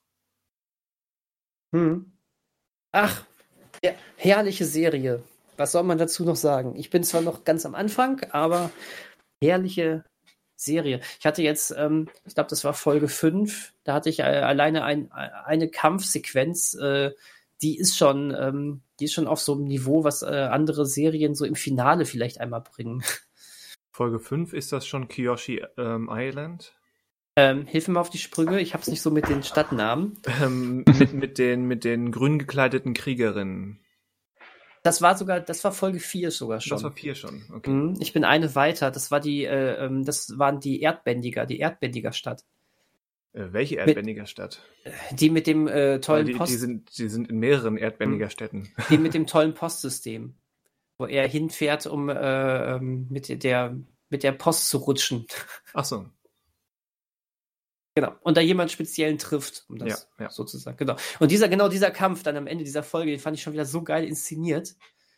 Ähm, das ist schon klasse. Also, ich meine, ich habe ich hab theoretisch jetzt erst fünf Folgen geguckt und da sind schon so viele Momente drin gewesen, wo du, wo man sagen kann, ja, geil. das ist, äh, ist der Hammer. Also du wirst ja direkt belohnt. Äh, das ist nicht so, man sagt, ja, ja, ja, komm, das wird richtig gut, wenn du erstmal 50 Folgen geguckt hast. erstmal 50 Folgen. Ja, das wird ja, kontinuierlich besser. Äh, ja, aber das ist, du wirst ja direkt von der ersten Sekunde an, ähm, krieg, wirst du belohnt mit dem Gucken. Und ja. das ist es, was du gerade schon sagst. Äh äh, du hast dann eher das Gefühl, es, es startet nicht famos und äh, äh, dümpelt dann vor sich hin, bis es wieder famos wird, sondern es ist famos und wird dann famoser. Also äh, das ist schon nett. nett. Famos zu nett. So, sowas sollte es häufiger geben. Mhm. Ach ja. Ich glaube, wenn ich mit Korra durch bin, fange ich direkt mit, mit Avatar wieder an. Der ewige Kreis. Der e und im ewigen Kreis. Toll. Habt ihr jetzt auch einen Ohrwurm? Ich habe einen Ohrwurm. Ja, ich habe äh, ich hab einen Ohrwurm, ja. Seitdem ähm, vor ein paar Tagen bei WDR 4 äh, auch, äh, ähm, auch schon ähm, Elton John Tag war, wo dieses Lied dann auch direkt kam. Ähm, jetzt hast du es direkt wieder nochmal ausgegraben. Danke. Gerne. Ach, es gibt schlimmere Ohrwürmer. Ja, total. Es gibt auch schlimmere Filme. Wobei ich jetzt hoffe, wir meinen alle den richtigen. Ich war. Gibt, gibt's, gibt's da Zweifel, wen man, welchen man meinen kann? Also ich, ich meine, dieser, dieser Schöne mit den klassischen Zeichnungen und äh, den ich als Kind gesehen habe und Ja. der bis heute nichts von seiner Magie verloren hat, den meine ich. Du auch, ne? Auf jeden Fall. Ja, äh, Manuel auch, glaube ich, ne? Boah, ich finde den anderen ein bisschen realistischer, aber ja, ich meine den auch. Ja, welchen anderen denn? Die Fortsetzung? Äh, ich Den- weiß nicht, den, ich mit, glaube, den mit den echten, echten Löwen. Den echten kastrierten Löwen. ja. Aha, ich hörte, ich hörte davon, dass es sowas mal gegeben haben soll. Und irgendwie jetzt bei Disney Plus irgendwie da rumlümmelt. Rumlümmelt, ohne Lümmel. Vor allen Dingen ohne Lümmel, ja. Ist ähm, ein, ein, ein Meisterwerk des schlechten Films. Ja, ja. Das ist ähm, super. so, jetzt müssen wir mit so einer Referenz enden. Das geht nicht. Avatar ist toll. Und ja, siehst du, da, da teilt sich doch Avatar und der König der Löwen dasselbe Schicksal. Sie beide haben äh, Real- oder Semi-Real-Filme gehabt, die überhaupt nicht funktioniert haben. Ja, nur dass bei der einen, nur dass der eine Film eben auch von Fans so gesehen wird als Katastrophe und der andere Film hat eine Milliarde Dollar eingespielt Und bekommt eine Fortsetzung. und bekommt eine Fortsetzung. Das Leben ist nicht immer gerecht. Ja, Hakuna Matata. Aber ein ewiger Kreis. Ich meine, der Film wirkt ja wirklich wie ein ewiger Kreis, weil er eigentlich nur in wesentlich schlechter das Gleiche nochmal erzählt hat.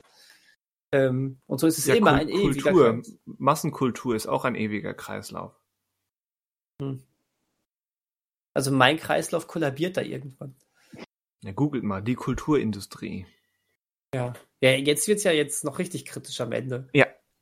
Ja. Du, Dabei war ich habe das fast nicht aufgemacht. Dabei war Avatar doch so ein schönes Ende. Habt, Ein habt ihr schon, Ende. Habt ihr, habt ihr schon äh, die, ähm, die äh, Blu-ray-Box von Avatar gesehen? Da gibt's eine auf 1500 Exemplare limitierte Blu-ray-Box, die es auch nur bei einem großen Versandriesen gibt.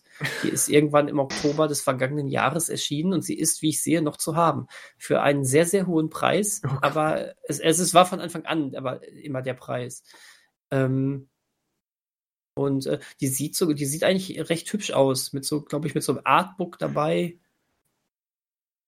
Sowas alles. Also für die Leute, die sagen, das muss auch im Regal stehen, die haben da jetzt, glaube ich, die bisher, bisher schönste Variante.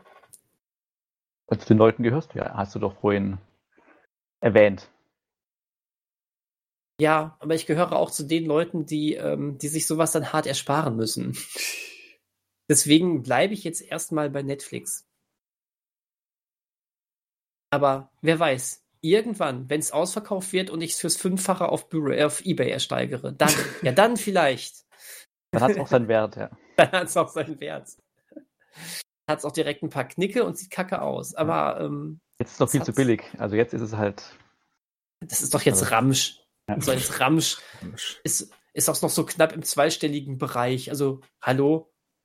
Solange 1499 andere Leute das auch so einfach kaufen können, ist es noch kein, keine Errungenschaft. Genau. Erst wenn du ein halbes Leben ja danach, danach gejagt hast, erst dann ist es richtig. ja, genau. Ja. Also, ich habe bis auf so ein paar Folgen Avatar, glaube ich, ansonsten nichts mehr so gesehen. Doch, ein bisschen Disenchantment.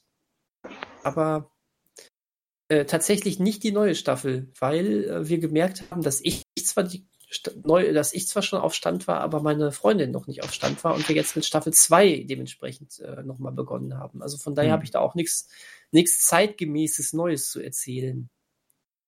Ähm, also von daher, ich, ähm, ich, bin- ich bin durch. Ich bin durch. Ja, ein Tipps reicht so vielleicht. Also ich, natürlich könnte wir noch mehr erzählen, aber ähm, so ein paar Tipps gab es heute ja dann schon. Ein paar Empfehlungen für die kommende Woche oder für die jetzige Woche zum Schauen. Ich glaube, wenn man alles Genannte guckt, ähm, ist man auch eine gute Woche beschäftigt. Das stimmt. Denke ich ja. auch. Dazu kommen noch die Spotify-Leute, die bisher nur ein Viertel des äh, Schnee-Podcasts gehört haben und da ja auch noch was nachzuholen haben. Richtig. Auf unserer Home, äh, auf unserer Homepage. Ähm, da da gibt es ja auch noch so ein paar kleinere Tipps, ne? Ähm, ja, da haben wir auch mit eine Menge Filmtitel rumgeschmissen, ja. Ja, so ein bisschen so. Mal hier, mal da, wie so eine Schneeballschlacht. Das, wie eine Schneeballschlacht, ja. Ne, flog der eine hierhin, der andere dahin, der andere zersplitterte in der Luft. Ähm, hm. Ich würde sagen, ähm, diskutiert wie immer mit uns mit im Forum. Schreibt, was ihr so gesehen habt in letzter Zeit. Ein spezielles Thema hatten wir heute ja nicht, aber wir dachten, ach, wir plaudern einfach mal so ein bisschen über die Filme, die wir so in letzter Zeit, Zeit gesehen haben. Ähm, sind ja auch ein paar neue Sachen dabei gewesen. Ein paar alte Schätzchen wurden ausgegraben. Wir haben viel über Schimpfwörter gelernt oder beziehungsweise haben, können. wissen jetzt, wo wir etwas über Schimpfwörter ja. lernen können. Ähm, diskutiert einfach mal mit, bleibt aber bitte jugendfrei, während ihr diskutiert. Und, äh, dann ja, wenn ihr das schreiben könnt, schreibt doch gerne so. Also ist alles gut. Ähm, Unser Marsianer Universalübersetzer funktioniert. Ja, der ist extra in der äh, Forentechnik eingebaut worden. Genau. ja.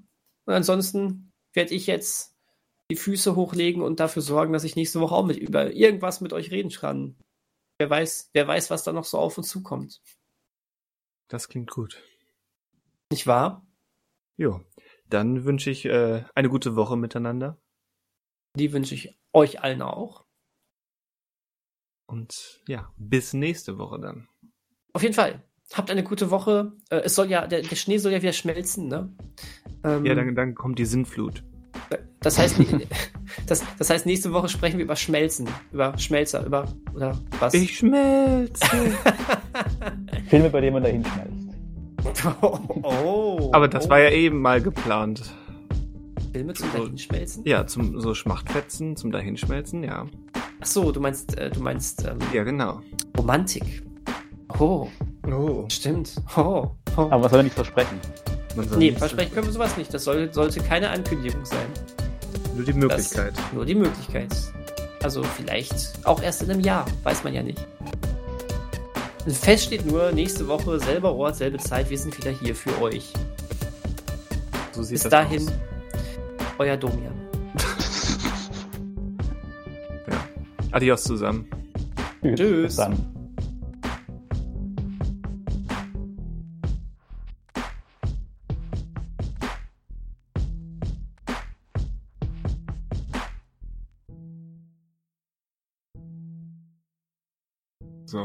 So. Ganz wow. dreist. Wow, und dann legt er direkt los. Also ich, ich, ich leg mal mit los. Mache ich dann auch. Die, okay, läuft auch. Doppelte Absicherung. Nee, dreifache Absicherung. Nee, nee, nee. Also eins ist, eins ist ja so. die Aufnahme und Ah, okay. Eine Absicherung und zwei auf und zweite Absicherung. Ja, hast recht. Doppelte Absicherung ähm, plus Original quasi. Genau. Das äh, BG Original. Und alle drei unterschiedlich gestartet. Also muss man erst mal alle drei auf eine Linie bringen. Ja, es ist auch ganz wichtig, dass wir zwischendrin einmal aufhören und dann wieder neu anfangen, damit Christian mehr Arbeit hat. Wie, wie bei unserem allerersten in der neuen Ära. Ja, das war toll, ne? Das war großartig, ja. Tausendmal abgestürzt. Also ich habe, ich, äh, es war auch toll für mich, also jedes Mal dann wieder neu reinzukommen und nicht zu wissen, wo ihr gerade seid thematisch aber einfach mal irgendwas mit das reinwerfen. Schöne, das Schöne ist ja, das System hat ja mit jedem Neustart von dir eine neue komplett ähm, Tonspur angelegt. Ich hatte, glaube ich, nur von dir ungefähr 5 Gigabyte Ton. ähm, von der Größe abgesehen äh, hat das aber noch eigentlich den Vorteil gehabt, dass du nicht großartig äh, schieben musstest, oder? Oh, ich weiß gar nicht mehr, wie das war. Ich glaube, ich musste aber schon ein, einmal sämtliche keine Ahnung, wie viele es waren, sagen wir mal neun verschiedene Tonspuren erstmal separat fassen. Die konnte ich zum, du hast recht, die konnte ich quasi alle angleichen, relativ problemlos, aber musste die erst quasi zu einer Spur umwandeln. Ja, habe ich gern gemacht. Aber seither gab es kein, oder gab es nicht mehr so größere Probleme? Oder läuft es mittlerweile technisch bei dir? Ähm, also jetzt persönlich läuft es bei mir meistens technisch so überhaupt nicht, aber jetzt was den Podcast äh, anbelangt, ähm, äh, war bisher, glaube ich, alles immer ganz, äh, ganz gut. Also, das war jetzt ähm, ein bitterer Selbstseitenhieb. Möchtest du darüber sprechen? ähm, in, nur in unserem Late-Night-Format. Achso, ähm, ja, der, der Spin-off. Jetzt kommen wir zweimal ja, täglich. Bereits gesehen, ähm, das ist die äh, offizielle, äh, der offizielle Nachfolger von Domian. Das, das könnten wir live bei, bei, bei ähm, wie heißt das, Twitch einführen. Wobei, das wäre doch auch mal was so vom, ähm, vom Konzept her ein, ein ähm, Sorgen- und Kummer-Telefon für, ähm, für Leute, die auf schlechte Filme nicht klarkommen oder die irgendwas während, belastet. Während wir irgendwas Dummes spielen online. dann sind wir, dann sind wir so, so, so eine Mischung aus, oh ja, das ist geil. Rocket Beans trifft auf Domian. Ja, ist doch die perfekte, perfekte neue Art. Wobei der neue Domian ist doch Daniel Danger. Ist das der neue Domian? Ja, habt ihr das nicht mitgekriegt? Ich meine, du nee. Manuel vielleicht nicht, weil, weil kein Sektorkind. weißt du überhaupt, wer nee, Daniel Danger nee, ist? Ich habe noch nie, noch nie von ihm gehört. Okay, das ist ein, ein, ähm, ein Mensch von 1 Live, dem Radiosender. Der ist eigentlich mhm. so bisher der Experte gewesen für so kuriose Aktionen so in der realen Welt. Der heißt wahrscheinlich Danga oder so, nennt sich halt Daniel Danger und macht immer kuriose Sachen. Ähm, hat sich als dritter Torwart für die Nationalmannschaft beworben und solche Sachen. Und jetzt mhm. vor ein paar Wochen hat er eben einen Weltrekord aufgestellt, und zwar einen richtigen Guinness-Weltrekord. Er hat 24 Stunden am Stück ähm, telefoniert und dabei mit 500 verschiedenen Leuten gesprochen. Wow. Ja. Aber da geht's doch eigentlich auch nur noch darum, es gemacht zu haben, oder? Ja, das, das war aber mit Voraussetzung. Das muss alles, jedes, jede, jeder Anruf muss mindestens irgendwie eine Minute oder anderthalb Minuten gedauert haben und muss definitiv ein Thema gehabt haben. Es darf nicht einfach nur, okay. hallo, wir sind jetzt hier, wir müssen kurz eine Minute rumkriegen, okay, der nächste. Es muss schon ein Thema angesprochen worden sein. Mhm. Und da hat sich halt wirklich der halbe Sektor gemeldet und jetzt in den Wochen danach haben, haben sie eben noch weitere Anrufe oder Gespräche geführt mit Leuten, die für die kein Platz mehr war während des Rekords. Ja. Und jetzt ist der Daniel Danger so eine Art neuer Domian, der über Lach- und Sachgeschichten aus dem Sektor spricht. Mhm. Was eine Karriere. Was eine Karriere. Der hat's geschafft. Ja. Wow. Krass. Und so sind wir, so sind wir auf einmal bei Daniel Danger gelandet, nur weil ich, ähm, weil ich euch hier äh, zwischen den Zeilen Leid geklagt habe. Na toll. Aber an, an, die drei ja. Leute, die unsere ähm, Post-Credit-Sequenzen ähm, hören, wenn ihr Interesse an so einer Twitch-Talkshow, Gaming, Leitklage, Session oder was auch immer es wird, habt, lasst es, lasst es uns wissen. Das, das, das wird, äh, ich meine, wie geil ist das? Weißt du, de, äh, deine Lieblingsfigur in deiner Lieblingsserie ist gerade gestorben, ruf bereits gesehen an und wir reden darüber. Äh, ruf dein Homie an. Homie an. Hm. Wir müssen uns auch so, so einen Slogan ausdenken, der ja nicht mal original von Domian ist, aber trotzdem. Aber ja, wegen, wegen welchem Film würdet ihr anrufen zum Beispiel? Also was wäre jetzt euer, wenn ihr jetzt euch hineinversetzt in die Opferrolle, ähm, boah, ich, ich hätte dieses Telefon äh, nach meinem Kinobesuch von Night School gebraucht. das, das war schon äh, hochgradig ähm, verstörend. Ich habe diesen Film in der Sneak Preview gesehen und ähm, es war, also ich weiß gar nicht, ob es verstörender war, diesen Film gesehen zu haben ähm, und äh, sich dieses ähm, ähm, sich diese Blamage aus nicht zündenden Gags ähm, ja, sich, ja, das, das zu überleben irgendwie oder dass alle Leute um einen herum trotzdem gelacht haben. Ich glaube, äh, ich brauche irgendwann BG, also bereits geholfen, ähm, weil, weil Daniel alle zwei Wochen von Night School wieder anfängt. Lässt und ich den Film immer noch nicht gesehen habe und jedes Mal denke, sollte ich vielleicht doch? Fängt schon wieder davon an. Er kommt einfach nicht von Nuss. Sollte ich den vielleicht auch gucken? Wir, wir hatten vor kurz ähm, privat darüber gesprochen, dass unser Filmgeschmack meistens gar nicht so weit auseinander ist, selbst wenn wir anderer Meinung sind bei einem Film. Ja, das mei- ist wirklich meist- gar nicht lange her. Genau, meist, meistens kommen wir dann doch, äh, kommen wir dann doch über äh, irgendwie auf ähnliche Punkte, die wir nur anders gewichten. Und vielleicht ist Night School ja diese Ausnahme, weil Christian jetzt so drauf getrimmt ist, dass ich diesen Film so scheiße finde, dass er ihn guckt und denkt, ist doch lustig. Und ich glaube, dann fliegen, fliegen hier die, die äh, Podcast-Fetzen. Ja. Wobei ich mir, ich meine, ich habe den, den Trailer, glaube ich, damals, als er aktuell war, einmal gesehen und seitdem nicht mehr. Aber ich kann mir fast nicht vorstellen, dass ich ihn wirklich super lustig finden würde. Ich glaube, das Beste, was ich aktuell für möglich halte, ist, dass ich mir denke, hm, ja, ich habe schon Besseres gesehen, aber auch schon Schlechteres. Ähm, Aber ihr gebt euch doch immer diese Monatsaufgaben jetzt, dann wäre ja die Chance, diesen Boah. Film Boah. da reinzuschmuggeln. das kann ich Christian nicht antun. Echt nicht. Also bi- bisher haben wir dies, also ist jetzt gerade das zweite Mal, dass wir das, das überhaupt machen, aber bisher habe ich diese Monatsaufgabe ehrlich gesagt immer als ähm, wir geben uns Tipps gesehen und nicht wir wir zeigen uns, wie sehr wir uns verachten. So ungefähr, ja. Gut, der Film müsste ja auch auf dem Streamingdienst sein. Ich weiß nicht, ob der gerade irgendwo ist. Also bei Netflix War er, glaube ich, zumindest vor ein paar Wochen war er das. Also der war der war auf jeden Fall eine ganze Zeit lang bei Prime. Ja. Ähm, ich weiß jetzt nicht, ob er dann still und heimlich irgendwann da verschwunden ist, aber auf jeden Fall gab es den mal. Und wenn es den gerade nicht gibt, dann wird es den 100 Pro irgendwann wieder geben. Kevin Hart ist ja auch recht beliebt, auch hier in Deutschland, würde ich jetzt mal sagen. Deswegen. Ja, dazu, ja. sei aber, dazu sei noch kurz äh, lediglich äh, die Fußnote genannt. Ähm, ich könnte mir aber tatsächlich vorstellen, dass dein Urteil etwas positiver ausfällt und vielleicht sollte das jemals dazu kommen, bei meiner Zweitsichtung eventuell auch, weil ich glaube, hier ein großer entscheidender Faktor ist, dass ich den Film in Deutsch gesehen habe. Hm, Ähm, und das von dir. Und das von mir. Aber ich glaube tatsächlich, dass dieser Film ähm, gar, nur schlecht ins Deutsche übertragbar war. Ich glaube nicht, dass ich plötzlich sage, aha, der Film zündet auf einmal, aber ich glaube, dass der Film etwas weniger schlimm für mich wäre. Ähm, Ja, noch, kur noch, noch kurz bevor wir diese After-Credit-Scene hier beenden und allen Tschüss sagen nach diesem extrem anstrengenden Podcast, der hinter uns liegt. ähm, Manuel, für welchen Film würdest du denn diese Kummerkasten-Hotline anrufen? Mist, das habe ich habe mir schon gedacht, dass du das fragst und überlege auch schon, aber ähm, hm, was könnte ich denn da nehmen?